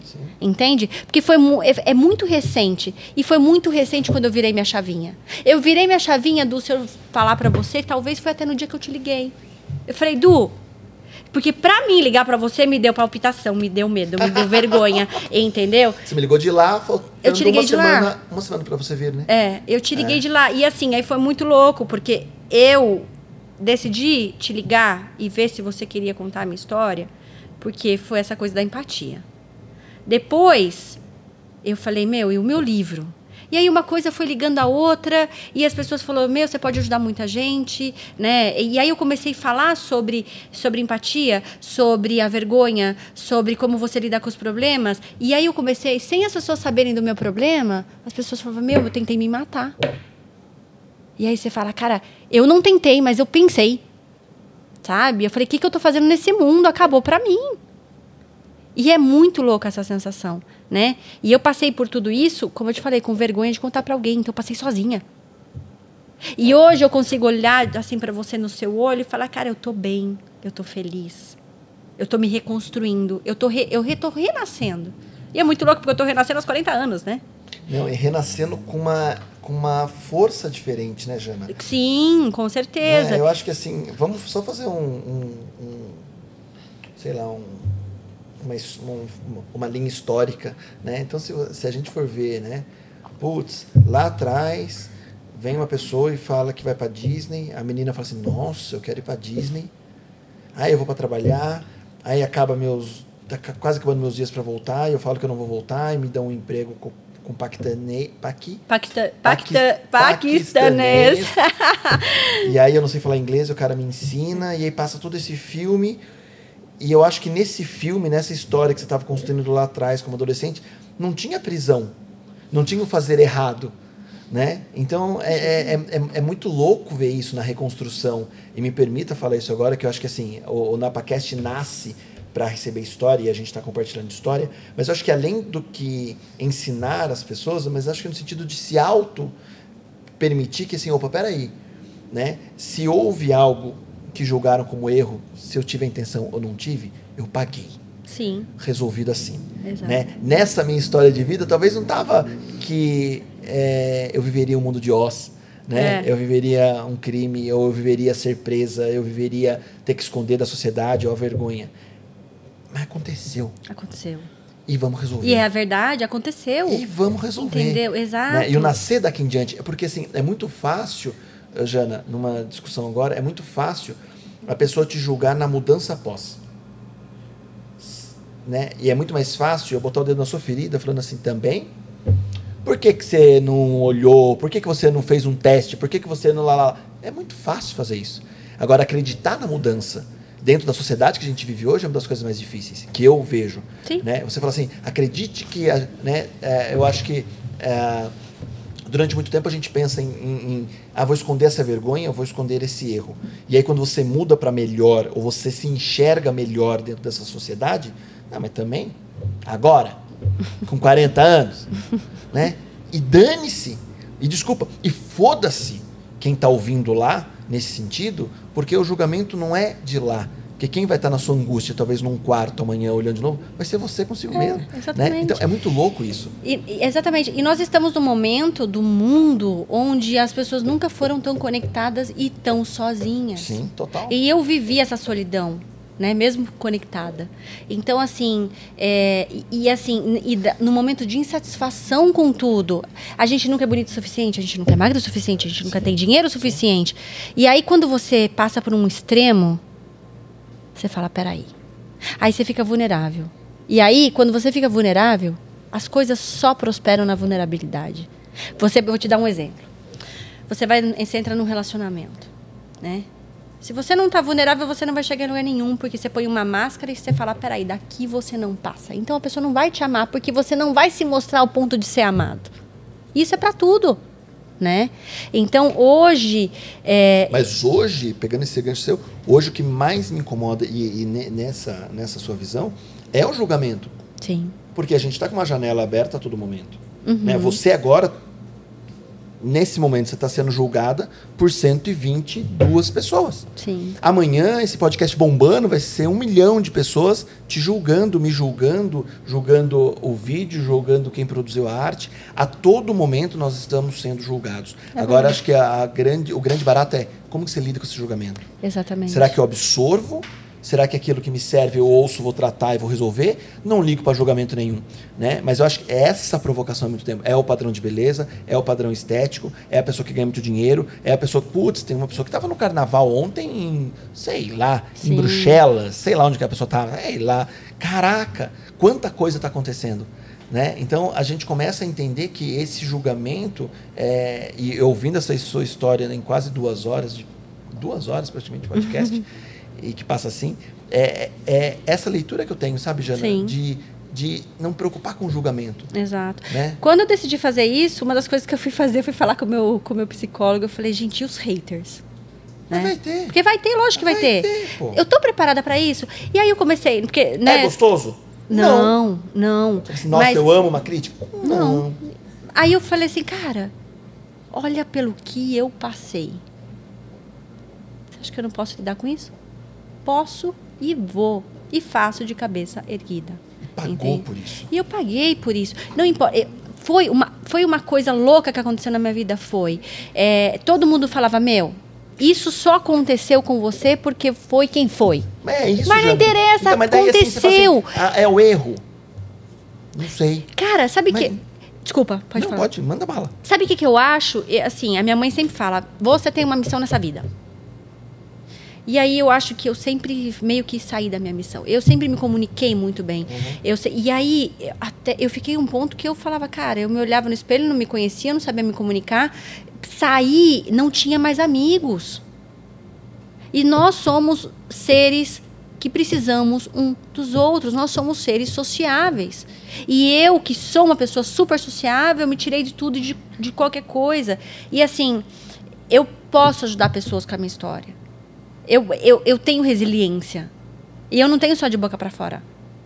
Eu consegui sair disso e, e estou aqui hoje falando com você sobre isso, com um montão de gente, me expondo, dando a cara a tapa. Eu, vai ter hater? Vai ter hater. Mas eu tenho certeza Não que eu. importa. E eu passei por tudo isso. Você acha que eu não vou conseguir lidar com isso, Du? Acho que dificilmente hoje em dia tem alguma coisa que vai Então, falar. é isso que eu falo, Jana. Se você não acreditar que você pode lidar e que você pode continuar ou reescrever ou escrever uma nova história a partir de agora, dane-se quem não vai acreditar. Porque é, é muito louco isso. Exato. Então, assim, ah, eu, né, putz, eu fui presa, né? Eu fui presa nos Estados Unidos. Esse nome é, é pesado. É pesado, é pesado. É pesado. Eu fui julgado, fui condenado, tá? É pesado. Tá, eu paguei. Eu quero reescrever. Eu quero contar uma nova história. E por que não contar uma nova história? Sim, Não é? Sim. Agora, assim, vai ter rei? Vai. Mas eu acho que assim, né? O maior julgamento da sua vida Você já teve. Sim, óbvio. Né? Foi quando a juíza deu a sentença. Acho que foi o maior julgamento da sua Sim. vida. Né? Mas quando você olha e fala, opa, peraí, pra onde eu posso ir agora? Que história eu posso escrever? Eu sou muito contra é, o chorar pelo leite derramado, sabe? Eu também. Eu sou muito contra. Também. Sempre fui. Estava chorando. Mas Caguei, fiz merda, fiz merda. Agora não tem o que fazer. Adianta chorar pelo leite derramado? Não. Errei, errei. Né? Não digo que você errou. Eu né? entendo. Mas assim, adianta agora. Se a juíza falou assim, né? Acho que né, eu não consigo imaginar me colocar na sua pele quando você ouve assim, sua sentença de seis meses num presídio. É, eu posso fazer uma coisa pra mudar? Não. Bateu o martelinho lá, culpada. E aí? Não, e você vê no jornal escrito o seu nome falando, eu ela não teve intenção de, mas nós vamos usar ela de exemplo. Tem o que Aí fazer? você fala, cara, Tem o que fazer? Não você fala, meu, eu vou, sabe, eu vou me matar. Agora, né? Se você pode entender que o que eu posso fazer daqui em diante, Ah, sim. Porque cada um faz uma leitura. Sim. Alguns vão usar essa leitura, talvez outras pessoas na sua pele, talvez falariam: Nossa, três meses para eu ter feito essa cagada, dava ter ganhado meu dinheiro. Vou fazer de novo pelo dinheiro. Cara, aprendi um novo crime. Cara, aprendi. Entende? Então acho que assim, muitas vezes o nosso julgamento é a, a pessoa fez uma coisa errada, ela vai ser condicionada a sempre fazer algo errado. Sim. Agora, esse momento da virada que é o que você está dando na sua, na sua vida agora. Não, e assim, inclusive, por exemplo, eu falo, né? Eu vou escrever o livro, é, eu não tenho que provar nada pra ninguém, né? Se as pessoas quiserem acreditar, não acredito. Porque é como você falou, você tá na arena, você vai ser julgada e você vai. Você E vai, vai ser. Vou, óbvio. Vai ter gente que vai falar, nossa, Janaína é pessoa forte. Vai ter outra que vai falar, nossa, bandida. Mas assim, eu vou escrever meu livro, vou contar detalhe. Cara, eu vejo nos Estados Unidos, tem tanta gente que passa por coisas similares, simi- similares e passa por momentos difíceis e depois a pessoa, o, o próprio, sabe, os, os amigos, os cidadãos em geral vão lá, ajudam, dão força. É, Olha, por exemplo, vou te dar um exemplo, né? O Orange is the New Black. A mulher que escreveu aquele livro, ela ficou dois anos e pouco presa. E vê onde ela chegou, vê quem ela é hoje, a Pipe né? E ela fala, meu, eu fiz mesmo, ela, eu levei a droga, eu fiz aquilo, eu fiz aquilo outro. Eu, eu infelizmente não tive intenção de. Assi- Assiste, E- um, assiste um filme antigo, você já assistiu, chama, chama A Vida de David Gale, Ah, eu sei qual é. É muito bom. que ele prova Muito até bom. o final a inocência. É, eu muito ele bom. é preso, lá, lá, lá, lá, É. lá, lá. Du, É muito louco isso. Uma coisa que você me falou agora, assim, é, o, sistema, o sistema carcerário nos Estados Unidos é uma coisa muito louca. É uma coisa muito louca. Primeiro que existe uma coisa que chama. hum, Ai, gente, deu branco agora. Não é contravenção, é, é conspiração. Conspiração, se duas ou mais pessoas disserem, disserem que você cometeu um crime, o governo já você já pode ser indiciado. Então, assim, para você ter ideia, tá? Ah, teve du- duas coisas que eu vi lá que foram uau. Uma delas era uma menina muito bonita, mas assim, acabada pela droga, ela só tinha dois dentes, loirinha de olho azul, você vê com a pele detonada, tipo crack, heroína, o que seja. E ela falava assim: Eu não tive culpa, eu não tive culpa, eu tô aqui há cinco anos, eu não fiz nada, porque ela foi indiciada por tráfico de drogas. Eu vi com os meus olhos, ninguém me contou, não, tá? Um dia chegaram lá uns, uns, uns, uns policiais, ou Marshall, FBI, sei lá quem foi, e a gente viu ela indo embora. Aí depois a gerente veio, porque a gente pega amizade, né? Conversa dos filhos, não sei o quê. Ela falava, ah, não aguento mais 200 mulheres só pra mim, eu tenho que cuidar todo mundo sozinha. E aí ela falou assim, cara, a menina foi levada porque ela tinha uns advogados que estavam fazendo uma ação social, ajudando várias pessoas, né, que estavam ali dentro, e descobriram que um traficante colocou no Facebook e falou assim, tipo, ah, aquela idiota continua presa lá até hoje, ela nunca fez nada, ela só era usuária. E foram tirar de lá e colocaram ela de novo para ser julgada com a prova do cara falando que ela não teve culpa. E por quê? Porque ela tinha passado por um processo de conspiração e duas ou mais pessoas falaram que ela tinha feito. Aí outros casos que eu vi que eu falei, esse caso foi para mim, existe até, se alguém aí dos Estados Unidos está me escutando, depois se quiser entrar num website que chama é,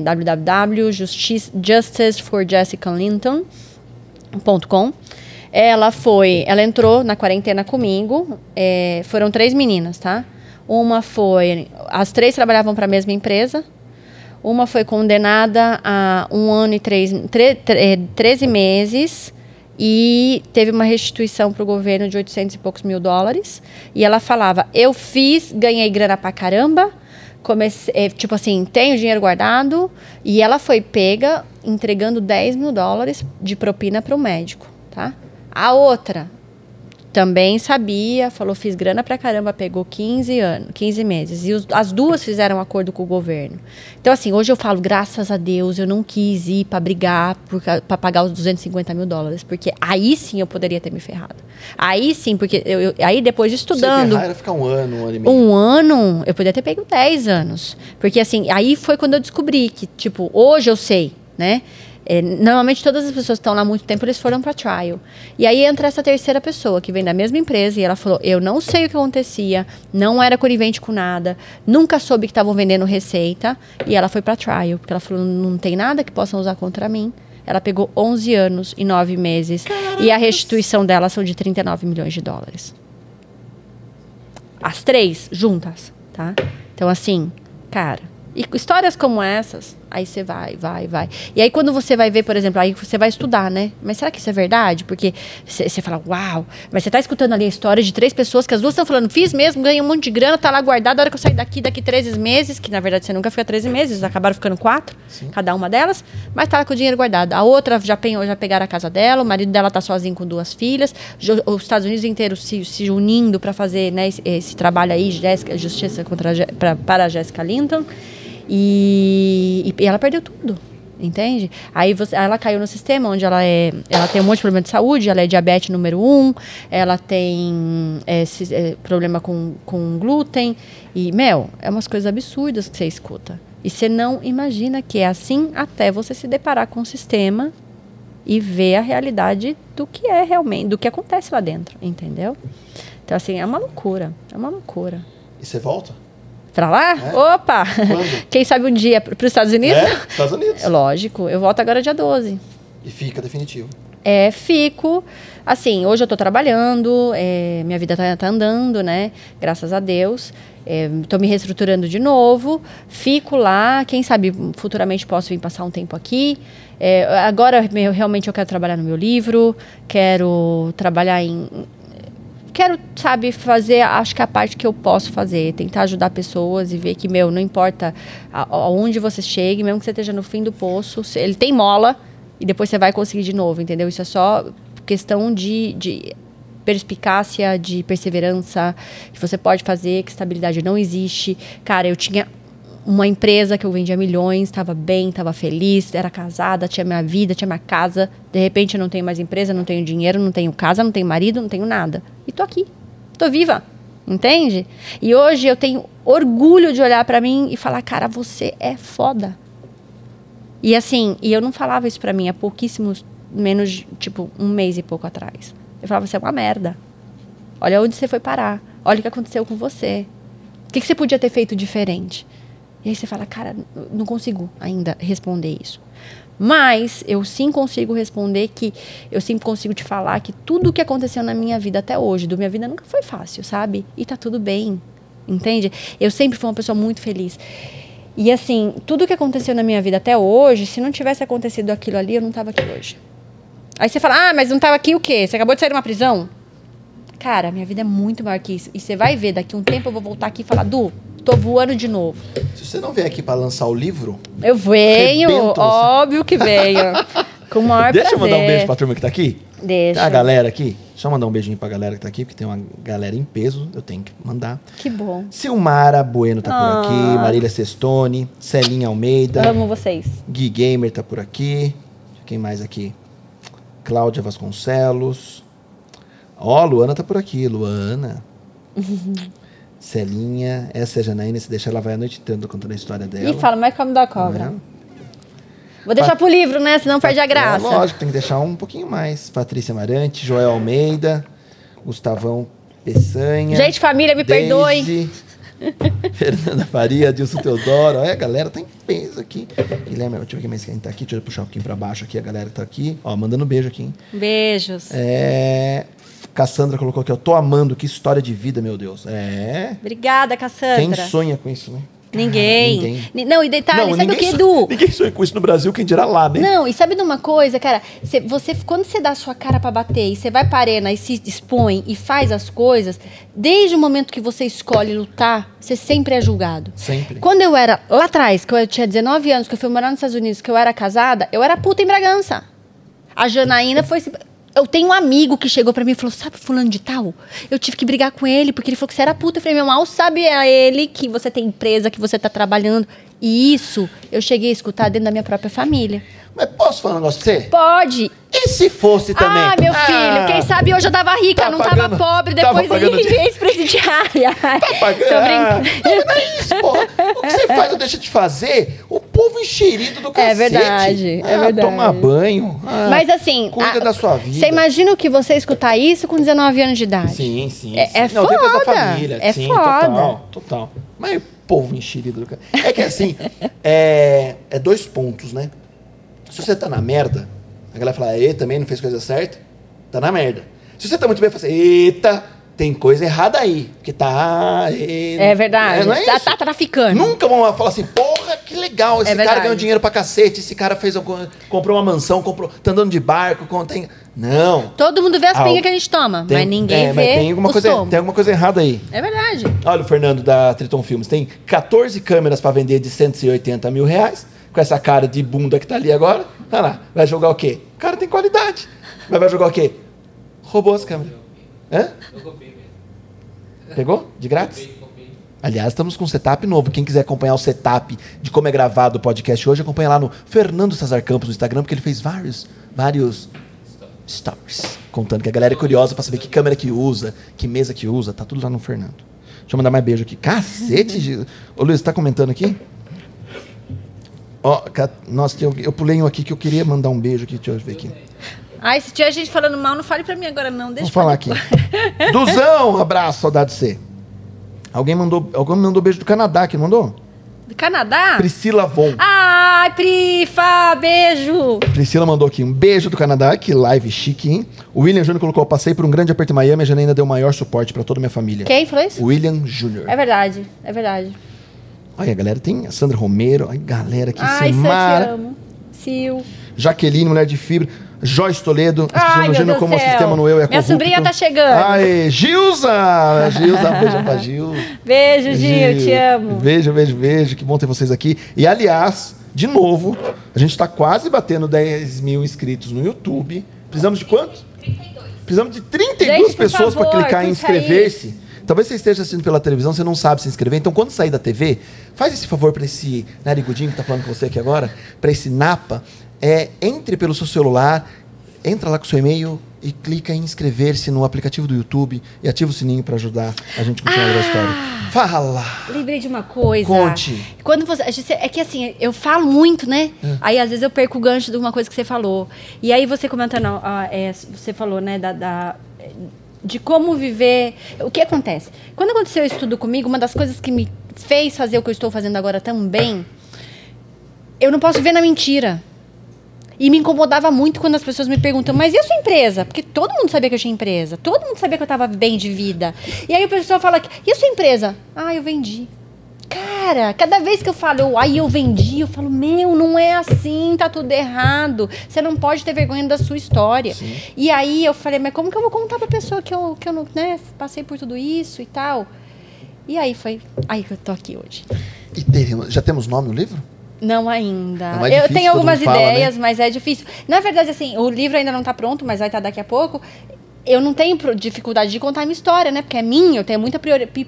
É, é, tenho, sei muito bem o que eu tô falando. Só que, cara, é difícil você organizar os fatos para fazer as deixas. Total. Sabe? Porque às vezes eu quero falar uma coisa aqui que eu, se eu falar outra coisa, eu vou atropelar e, e vou perder a deixa. Então, essa organização ainda tá. A gente vai escrever um livro do NapaCast, né? De todos os convidados, né? Imagina que legal. Eu acho incrível. Lu, pode começar a escrever, eu só assino. Porque- Ainda sobrou pra você, Lu. É porque a, é, a minha disciplina pra, é difícil pra isso. Mas que incrível. Eu acho que assim, Jana, é, nesses duas horas de bate-papo, eu, eu. Você falou muito quando você me ligou de lá, que você queria contar a sua história, e eu disse assim pra você, "Ô, Jana, eu tô aqui pra ouvir história. Se a história é boa, vamos ouvir. E a história é boa pra cacete. Ponto. Mas eu acho que não, eu acho que não teria que ser. Me perdoe falar isso, mas eu acho que não teria que ser um momento de coragem. Eu acho que teria que ser um momento de. Essa é a minha história. E eu só tô contando ela. Não é coragem contar a sua própria história. É a sua segurança hoje falar assim: opa, peraí. Né? Eu sei o que eu vivi, eu sei que eu tenho para viver ainda, eu vou continuar escrevendo. E dane-se o que vão falar. Né? Eu acho que você tem que pôr um capítulo no livro, tem que ser assim. Não fui puta. Olha, tá aí. Tá aí. É O verdade. povo que julgou que tava ganhando dinheiro, fazendo show lá, lá, fazendo as coisas, tava ganhando dinheiro, comprando um monte de coisa, vivendo na boemia. Não fui garoto de programa. Aí começa a contar de alguma empresa. Aí fala né? assim, aliás, assim, já parou pra tentar olhar pra sua vida? Vamos continuar na minha. E aí a minha história é essa, entendeu? Faz um porquê assim. Hum, exato, exato. É isso, é incrível a sua história. Eu acho que assim, Obrigada. diferente. Não tem que julgar, não tem que rotular, não tem que falar se é ruim ou se é. Lógico, nós temos essa. essa- e, e nós latinos julgamos muito outro pela aparência, Sim. pelo que conta, criamos os pré-julgamentos, os pré-rótulos. Mas nesse momento, acho que não é isso. Nesse momento não é o rotular a Jana, não é o julgar, e sim, opa, peraí. Puta história. Meu, seja você, viva a sua Cacete, história é e não tenha vergonha de quem você é. Porque assim, se você tiver vergonha de quem você é, você não vai conseguir chegar mais em lugar nenhum. E todo mundo tem sua história difícil, todo mundo passa por coisas difíceis, alguns mais, outros menos, né? Outros podem suportar isso, outros não podem. É Mas, isso, cara, pô. olhe pra você e tenha orgulho. Eu entrei numa fase do que é, é o que eu te falei. Sabe que você olhar no espelho e você tá oca? Total. Eu olhava assim e falava, meu, cadê? E eu sou uma pessoa, eu sou uma pessoa expansiva, eu falo alto, eu sou uma pessoa que dificilmente eu passo despercebida num lugar, entende? Pela minha forma de ser. E, cara, eu tava morta. Eu entrei num estado de alienação total.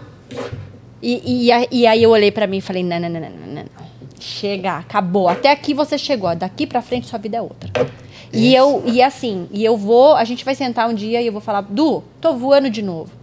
Du, já voltei a fazer meu primeiro milhão de novo, tô de- com dinheiro. Aí eu falo, né? Tem muita gente que fala assim, ah, ou num dia, né, eu tava sentada num restaurante e uma pessoa, e eu tava falando, e eu não parava de trabalhar, né? Eu sabe, ia lá, o que você tá fazendo? Tô trabalhando.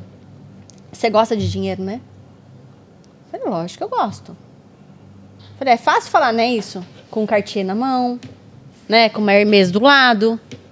Aí eu acho uma puta hipocrisia do povo vir colocar a sim. mão na minha cara e falar assim, nossa, tipo assim, você trabalha pra caramba, você só pensa em trabalhar, ser isso, ser aquilo. Gente, pelo amor de Deus, eu já passei fome. Sabe, eu já cheguei a ter que comer arroz e ovo, porque eu não tinha dinheiro pra, pagar, pra ir num, num restaurante. É fácil você falar, né? Quando você tem tudo e não te falta nada. Sim. Quando você. Meus pais passaram necessidade. Eu vim. Do cacete. É, então assim, meu, fico puto vai lá, trabalhe, faça, seja você, levante, erga a cabeça e fale, meu, mundo, essa é a minha história, mas tá tudo bem. E eu vou, e amanhã eu vou ser melhor e melhor e melhor. Fala o tá tudo bem pra mim de novo, por favor? Tá tudo bem. Por quê? Aê, trouxa, porque eles falam que eu falo tá tudo bem 68 vezes na mesma live. Eu falo tá tudo bem Aê, isso aqui é de Bragantino que fala belezinha e tá tudo bem. Aqui não falou outras coisas ainda. Esse- e a maior certeza do seu livro, do nosso livro, do livro da vida de cada um que tá nos ouvindo agora é que assim, a gente tem certeza que em um momento vai ter um fim. Vai. Mas até esse fim chegar, porra, tem história pra cacete pra escrever. Du, eu e escreve. Exato. Eu pensei assim, cara, eu já tô na metade da minha vida. 40 anos, se eu não tiver cunhão, desculpa o termo aí, galera. É. Pra me assumir e falar, meu, essa é a minha história, eu sou É assim, isso. aconteceu comigo, e, e é isso, meu, o que, que eu aprendi? Nada. Eu não vou ficar na escuridão. Eu quero brilhar. E eu vou brilhar. Porque eu tenho capacidade para. Entende? Eu vou voltar a ter a minha empresa. Eu vou voltar a gan- ganhar bastante dinheiro de novo. Hoje eu sou muito mais feliz do que antes. Eu, eu descobri que eu tenho uma aceitação. Tá meio. Ai, que eu tava puxando a cabeça muito pra cá. E o som tava longe. Relaxa. Descobri que me aceitar é a melhor coisa que eu consegui fazer. E é sobre isso. E é isso que vai fazer cada vez mais você conseguir escrever a sua história de uma forma diferente. Esse seu propósito de talvez estimular as pessoas a entenderem e sugarem de você. E eu não digo aprenderem com a sua história, mas entenderem, opa, peraí. Até onde eu posso reclamar? Até onde eu tenho que tomar cuidado? Até onde eu tenho que entender que algumas lições foram postas na minha vida e eu vou ter que aceitar, querendo ou não, né? Sem tirar a minha vida, sem tirar a vida do outro, sem é, lógico, os momentos de tristeza, de angústia, de vontade de dar murro na parede, de sumir, acredito que passa na cabeça de todo mundo Sim. por coisas menores. Não estou julgando que o seu é maior ou é menor, porque o João Sabella que veio aqui falou uma coisa muito certa, e eu tô, eu- isso ficou muito na minha cabeça que eu falei a dor do outro.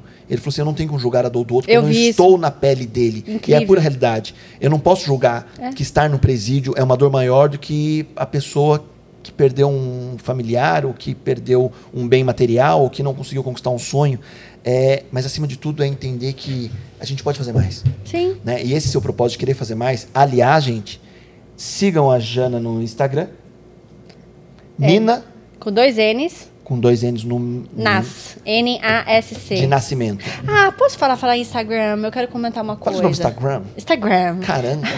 Instagram. É, você sabe que nesse tempo que eu tive lá, É. o meu ex postou algumas vezes no Instagram como se eu estivesse ali. Fake news. Fake news. Ah, Aí você fala, meu, eu tava comendo pão com diabo amassou. E ele tava lá postando por quê? Porque eu, não podia desaparecer do mapa. Eu tinha a minha família pra dar satisfação, ninguém sabia o que tava aí. acontecendo.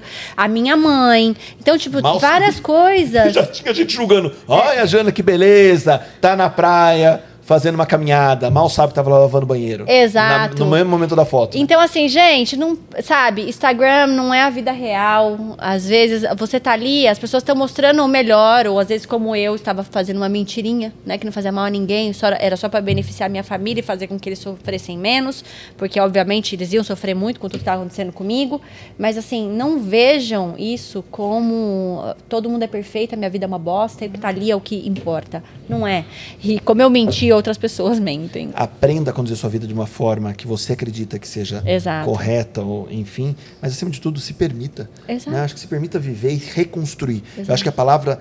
A gente ouviu muito isso na, na pandemia. Reinventar, ressignificar, reconstruir, achar seu legado, achar seu propósito. Cara, tenta, arrisca. Cara, eu espero que hoje eu tenha conseguido passar um pouquinho aqui, não só da minha história, mas assim, é, passar uma força mesmo pra alguém, entendeu? De repente, se, se o que eu tô falando trouxe força pra uma pessoa, Du, eu tô feliz, cara. Sabe? Se uma pessoa olhou pra mim e falou, putz, eu, eu- o meu problema é grande, mas olha aí, tá vendo? Dá pra ter força, dá pra seguir adiante, dá pra correr atrás. Eu tô muito feliz se isso acontecer. E é isso, cara, tô me sentindo muito melhor. Bom, obrigado pelo privilégio de ouvir essa história pela primeira vez publicamente, quando tiver entre os livros mais vendidos. é, você vem aqui para. Não, tem que ser antes. Beijinhos finais. Ana Gomes elogiou muito aqui pela, pela condução da entrevista, por tudo. Beijo, Ana Gomes. Ev, Eveni, maravilhoso isso. Celinha de novo, mandou um beijo aqui. Mari Rubio. Juliana Gomes, a Jana é foda, é isso mesmo. Letícia Dias também é, tá aqui. Que incrível, que incrível, que incrível a galera aqui. Bom, gente, obrigado vocês que permaneceram na live até agora no podcast. Obrigada. Esse podcast está entrando amanhã nas principais plataformas digitais. Essa entrevista fica gravada aqui full time no YouTube, então você pode ver. Quem quiser depois ver os melhores trechos dessa entrevista lá no canal Napa Cortes no YouTube também. E Spotify, Deezer, iTunes e Google. Google, como chama do Google? Google Podcast. Esse áudio também está lá para que você possa ouvir. Se gostou, compartilha. Nós estamos no episódio 61. Tem outros 60 aqui para trás que você que está chegando agora tem muita história para ver, muita história bacana. Se puder depois rodar pelo nosso canal, seguir, compartilhar, se inscrever, nos ajuda muito. A gente faz isso com muito carinho. ah, lutando toda semana para trazer novos convidados, mas se você puder só de se inscrever e compartilhar, nos ajuda mais ainda. Tô certo, Fernando? É para cá? Eu vou falar para ir pra Jana agora, pra Jana mandar um beijo, depois ir pra cá pra dar o beijo do magro. Beijo da Jana. Beijo, galera. Obrigada por me assistir, por conhecer um pouquinho da minha história e comparecer. Tá escutando aí duas horas eu falando. Um beijo. Vocês sabem, quem me conhece sabe que duas horas é porque eu tô aqui, ó, me limitando. Porque é senão. pouco, porque vai ter muita mais história. Obrigada. Gente, brigadão. Um beijo de novo aos nossos apoiadores. Manrumel, eh, Total Grass, Chocolate Nicolate, Café Aromas de Bragança. E tem gente nova para chegar ainda. E se você gostou também quiser apoiar, todos os nossos canais de contato estão aqui na descrição do vídeo. E vamos trazer mais convidados, que segunda-feira tem mais uma convidada incrível. Eu ia dar spoiler. Vou dar spoiler? Não vou dar spoiler, não. Mas tem convidada, uma convidada incrível também na segunda-feira. Conto com vocês. Beijo, beijo, beijo. E bom ano, que o ano começou agora. Chega de carnaval, chega de beber. E até mais. Tchau.